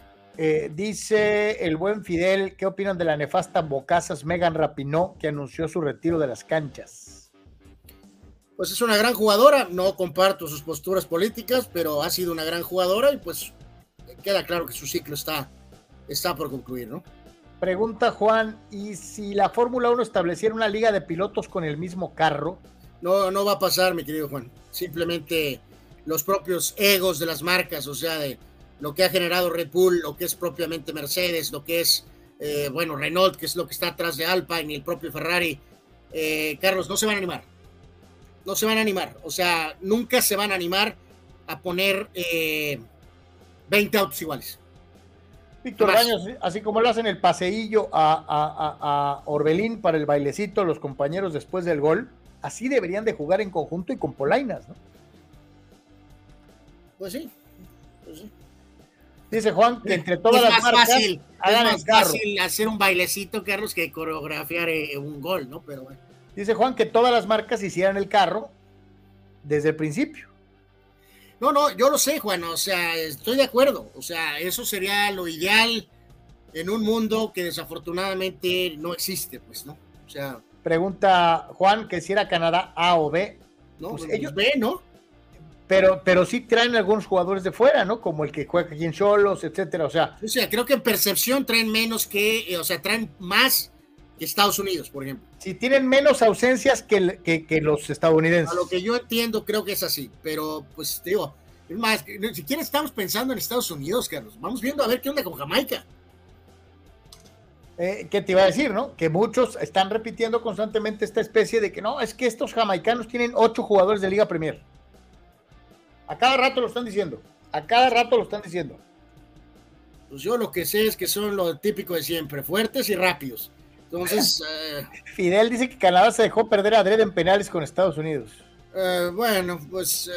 es que la verdad es que hubo pésimos cobros, Fidel. Bueno, pero, Sí, de hecho, uno de los tiros ahí de definitivo es el tiro es en carambola, ahí así está medio complejo el de dejarse perder a Drede, pero el punto es que cayeron. De hecho, parecía neta que estaban tirándole a fallar, le estaban pegando, tirándole a los palos, ¿eh? Créeme, eh, eh, como dice Anor, hubo uno ahí con, con triple carambola, con Rebe, ¿qué? Masei Ramversé. Este, sí estuvo. Tenemos la final México y Estados Unidos ante un gran lleno.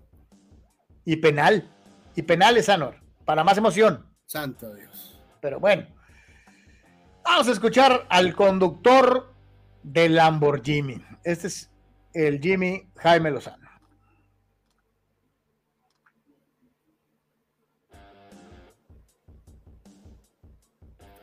Potente al, ataque y si mantenemos la atención, la concentración, eh, seguramente que seremos, seguiremos siendo candidatos a, a, avanzar y a, conseguir nuevamente la copa. Eso, eso a mí me gusta, el grado de concentración, porque es muy fácil distraerse en una jugada como nos ha pasado históricamente y, y que estos equipos que juegan bien, que te contragolpea bien, sobre todo el primer tiempo, pues puedan, puedan eh, hacerte daño. El primer tiempo recuerdo muchísimos regresos del equipo eh, cuando perdíamos el balón y, y, parecíamos, eh, no sé, avispas, este, hormigas, íbamos dos, tres, cuatro contra uno y, y, ese grado de compromiso defensivo es, es de un equipo competitivo que, que quiere ganarlo todo. No, es fuerte, es un equipo fuerte sin duda alguna, con buenos jugadores.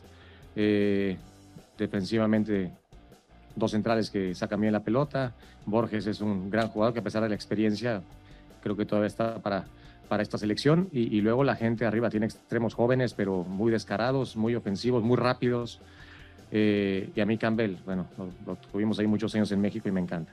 A mí Campbell se me hace un crack es un jugador de, talla internacional, eh, difícil quitar el balón como lo vieron hoy, a pesar de conocerlo y saber que, va a proteger bien el balón, es difícil porque eh, a veces no recuperas y cuando crees que recuperaste te saca una falta encima. Entonces, yo creo que es un equipo fuerte, es un equipo que, sabíamos que no iba a ser nada fácil y, bueno, nos costó muchísimo trabajo hasta el final. Creo que con el 2-0 fue que sentimos cierta tranquilidad de saber que podíamos avanzar nos costó entender ciertamente dónde teníamos más posibilidades de progresar, una, y dos, porque Costa Rica estaba haciendo un buen partido, estaba contragolpeando prácticamente, se metieron en un bloque bajo y sabemos que es complicado, no podemos eh, o no debemos eh, arriesgar tanto porque es un primer tiempo, porque también hay desgaste, porque también ellos eran peligrosos al contragolpe. Y pasa un poquito lo que nos pasó en Qatar, me parece que que, con algunas eh, correcciones al medio tiempo, la gente que entra de, medio, eh, de cambio eh, en el segundo tiempo, pues creo que entendieron bien lo que había que hacer. creo que los cambios fueron en un momento justo y como bien dices, y siempre se lo digo a los equipos en los que estoy, para mí los cambios entran a resolver a favor o en contra. Y hoy afortunadamente el segundo gol lo hacen todos los que, o tres jugadores que entraron de cambio y que pudieron finalizar una gran jugada.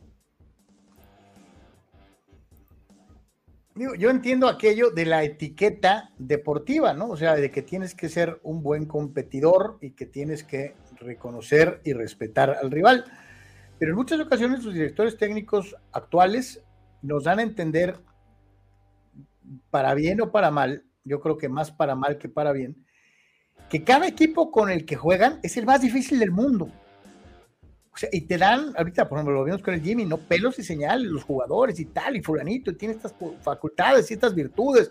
Ta, ta, ta. Este, yo, sinceramente, yo no vi a Costa Rica, a excepción de los primeros 20 minutos, causándole realmente un problema a México. Pero hay que ser políticamente correcto, ¿no? Sí, o sea, no, no quieres literalmente, Carlos, amigos, que salga el entrenador el día previo y diga, mi equipo que voy a enfrentar es shit, ¿no? O sea, porque ya pues literalmente estás rompiendo barreras de, de, mini educación, ¿no? Pero, pero tampoco es tú, Carlos, tampoco puedes caer en la muletilla, no deberían de caer en la muletilla todos por manual de decir que estás enfrentando a Brasil del 70, literalmente, ¿no? En el previo, y después al final del partido que incluso ganas o eh, independientemente del marcador y resulta que también se, se convierte en, en, en, Alemania, ¿no? De los 70 también, ¿no? O sea... Todos los equipos eh, con los que juegas son, son revuelos. no, sé por qué se puede, o sea, no decir, eh, insisto, son shit absolutamente, pero puedes decir, tenemos una expectativa de nuestro rendimiento y nuestra expectativa es la más alta y nuestra mentalidad está en ganar, en pensar en nosotros, en llegar a la final, eh, eh, vamos, eh, en realidad no estás mencionando al rival, pero estás dejando muy en claro que la intención absolutamente es ganar, ganar, ganar, ganar. Correspondo, este, voy a hablar de mi equipo porque mi equipo es lo más importante. Y ya, pero, es, curioso, es una, maletilla, una muletilla. Me imagino que está en el inciso 4 de punto 3.b 2 del manual de técnico de menciona que el rival, aunque sea el equipo de Deportes, que es el mejor del mundo. Está muy buena. Eh, eh, bueno, aquí hay un par de, comentarios. Dice Juan, eh, Estados Unidos ya está en modo gana como sea, en México cayó al modo tengo que ganar o arde Troya. Cierto. Víctor Baños, la final sí será este domingo de la Copa Oro o vamos a esperar otra semana. a, ver, déjame te checo porque ya, ya este, ya, ya, este, ya ni siquiera había estado este, atento a esta. Y dice eh, Juan, ¿qué tan cierto que quieren poner la final del 2026 en el, en el ATT en Nueva York y Los Ángeles no va a manifestarse? Dice, mientras no sea en Miami, dice Juan, hablando de eh, la final mundialista, ¿no? Eh, pues tendría sentido que fuera Nueva York, pero este, yo creo que muchos pensarían que lo ideal sería Los Ángeles. Bueno, Chava Zárate, chicos, ¿qué les parece que el Maradona mexicano ya es líder de goleo con Chivas? Creo que tiene cosas de Hugo Sánchez, espero no equivocarme, pero creo que desde Hugo Sánchez no sale un jugador así como Padilla. Estamos en presencia del mejor prospecto mexicano. Ah, caray. Ah, caray. ¿Y el Chaquito qué? Digo, porque el Chaquito ya no es prospecto, e, es una realidad que, está jugando y está metiendo goles en Europa y, seguramente va a seguir metiendo goles en Europa si es que no se lesiona, si no es que viene algo más. Creo que hay que dimensionar las cosas, mi querido Chava, con el Chavo Padilla, ¿eh? O sea, tranquilo. ya, ya, estamos casi diciendo que el Messi mexicano, ¿eh? Estamos a, una frase de, sí, ¿eh? lo, sí lo dijo, acá está arriba, dice, ¿qué les parece el Maradona mexicano? Ya es líder de goleo con Chivas. Ay, ay, ay, ay, ay, ay. Eh, santo Dios. Eh, híjoles, no, yo creo que hay que tener mucha calma, ¿no? Eh, no, no, no, no, no. reafirmando, Carlos, pues una disculpa, pero pues, sorry, no había estado muy atento. Reafirmamos, ¿no? miércoles es Estados Unidos-Panamá a las cuatro y media. esto va a ser, por cierto, en el Snapdragon de San Diego. Y de regreso a Las Vegas, Carlos, donde salieron abucheados eh, México contra Jamaica a las 7. Esto es este miércoles 12. Y la resolución de la eterna sopa de oro, efectivamente, es este próximo domingo, día 16, ¿no? Dice Manny Cepeda, no lo han definido, pero le toca a Nueva York albergar una final mundialista. A ver qué sí, sí, por eso lo mencionaba Manny. Yo creo que le corresponde a Nueva York, pero por cuestión de la taquilla y el estadio, a lo mejor se van a Los Ángeles, no sé. No, no, bueno, o sea, no, es que originalmente se asumía que era ya dado, Carlos, pero ahora se habla del estadio de los vaqueros. Ahora Manny menciona Nueva York. O sea, bueno, no es como que les faltan opciones, ¿no? Juan Pitones, Río 14 y 16, Los Ángeles 26 y 28. Eh, por el tema de Mundial y de eh, y Olimpiada. Sí, sí, sí. Eh, dice Víctor, por favor. Pero nosotros también lo hicimos, Carlos, cuando en el 68 y en el 70. Sí, señor. Víctor Banjo dice, por favor, no enfriemos al chamaco Padilla. Acuérdense lo que pasó con calma, calma, calma, calma, calma. Y dice Chava, Padilla tiene 17 años de edad, está chiquito, estaba comiendo choripantes y está metiendo goles. Sí, Chava, pero sereno, moreno. Luego al rato van a decir que es como la Chofis, el Messi mexicano, y al rato le van a tomar un video encuerado en una alberca. Y, ¿sabes qué, mijo? O sea, los echamos a perder, Chava. Sí, Chava, le estás echando acá el chimpum pan, tortillas, papas, o sea. Sí, no, no, y te digo, en su momento, acuérdate también Raúl, no, hombre, uy, infalible en los penales, el mejor, y ahorita la gente no traga y odia. Uy, al, Gaby García, Carlos, también se lo acabaron en dos segundos. Eh, sí, hay que tener mucha mesura. ¿Cómo le fue al Loyal? Eh, ganaron en esta eterna gira eh, que trae el equipo, dos goles de Evan Conway al 18 y 61 a pases de Moshovane en la victoria en contra de Hartford 2 por 0. A el equipo todavía le queda un partido más jugando fuera contra el Colorado Springs el próximo viernes y también se acerca su partido amistoso del día 27 en contra del Borussia Dortmund, Carlos, que va a ser, por cierto, reiteramos, en el Snapdragon. Dortmund Loyal en el Snapdragon en el día 27, ¿no? O sea, después de la larga gira, van a tener esa oportunidad de tener este juego al Dortmund que va a estar en preparación. Así que bueno, gana el Loyal, Carlos, habían estado en esta gira eterna y también habían estado batallando, rompieron una racha de seis partidos sin victoria, ¿no?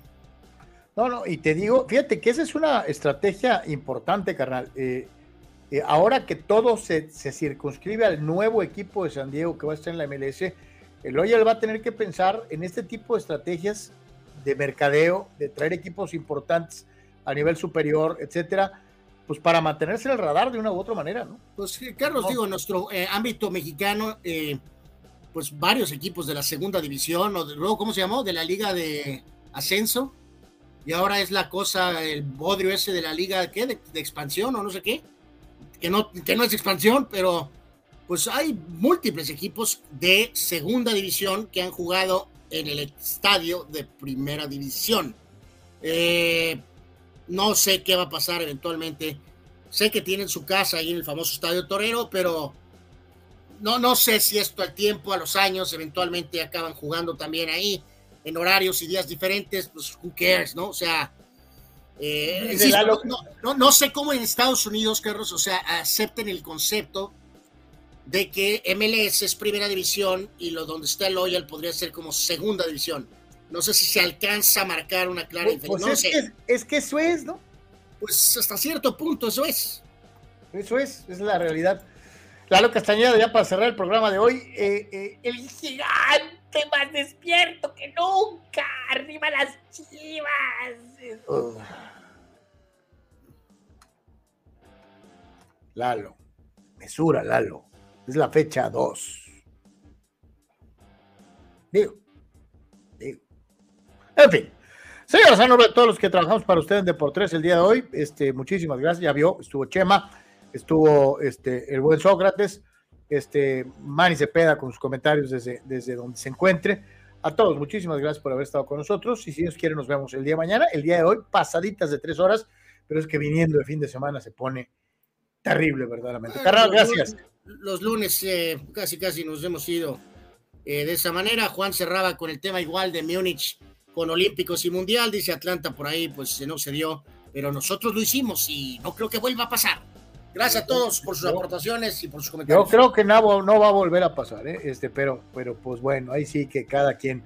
Carnal, muchas gracias a todos, eh, muchísimas gracias. Si Dios quiere, nos vemos el día de mañana, misma hora, mismo Vaticanal, a la misma Batihora. CR7.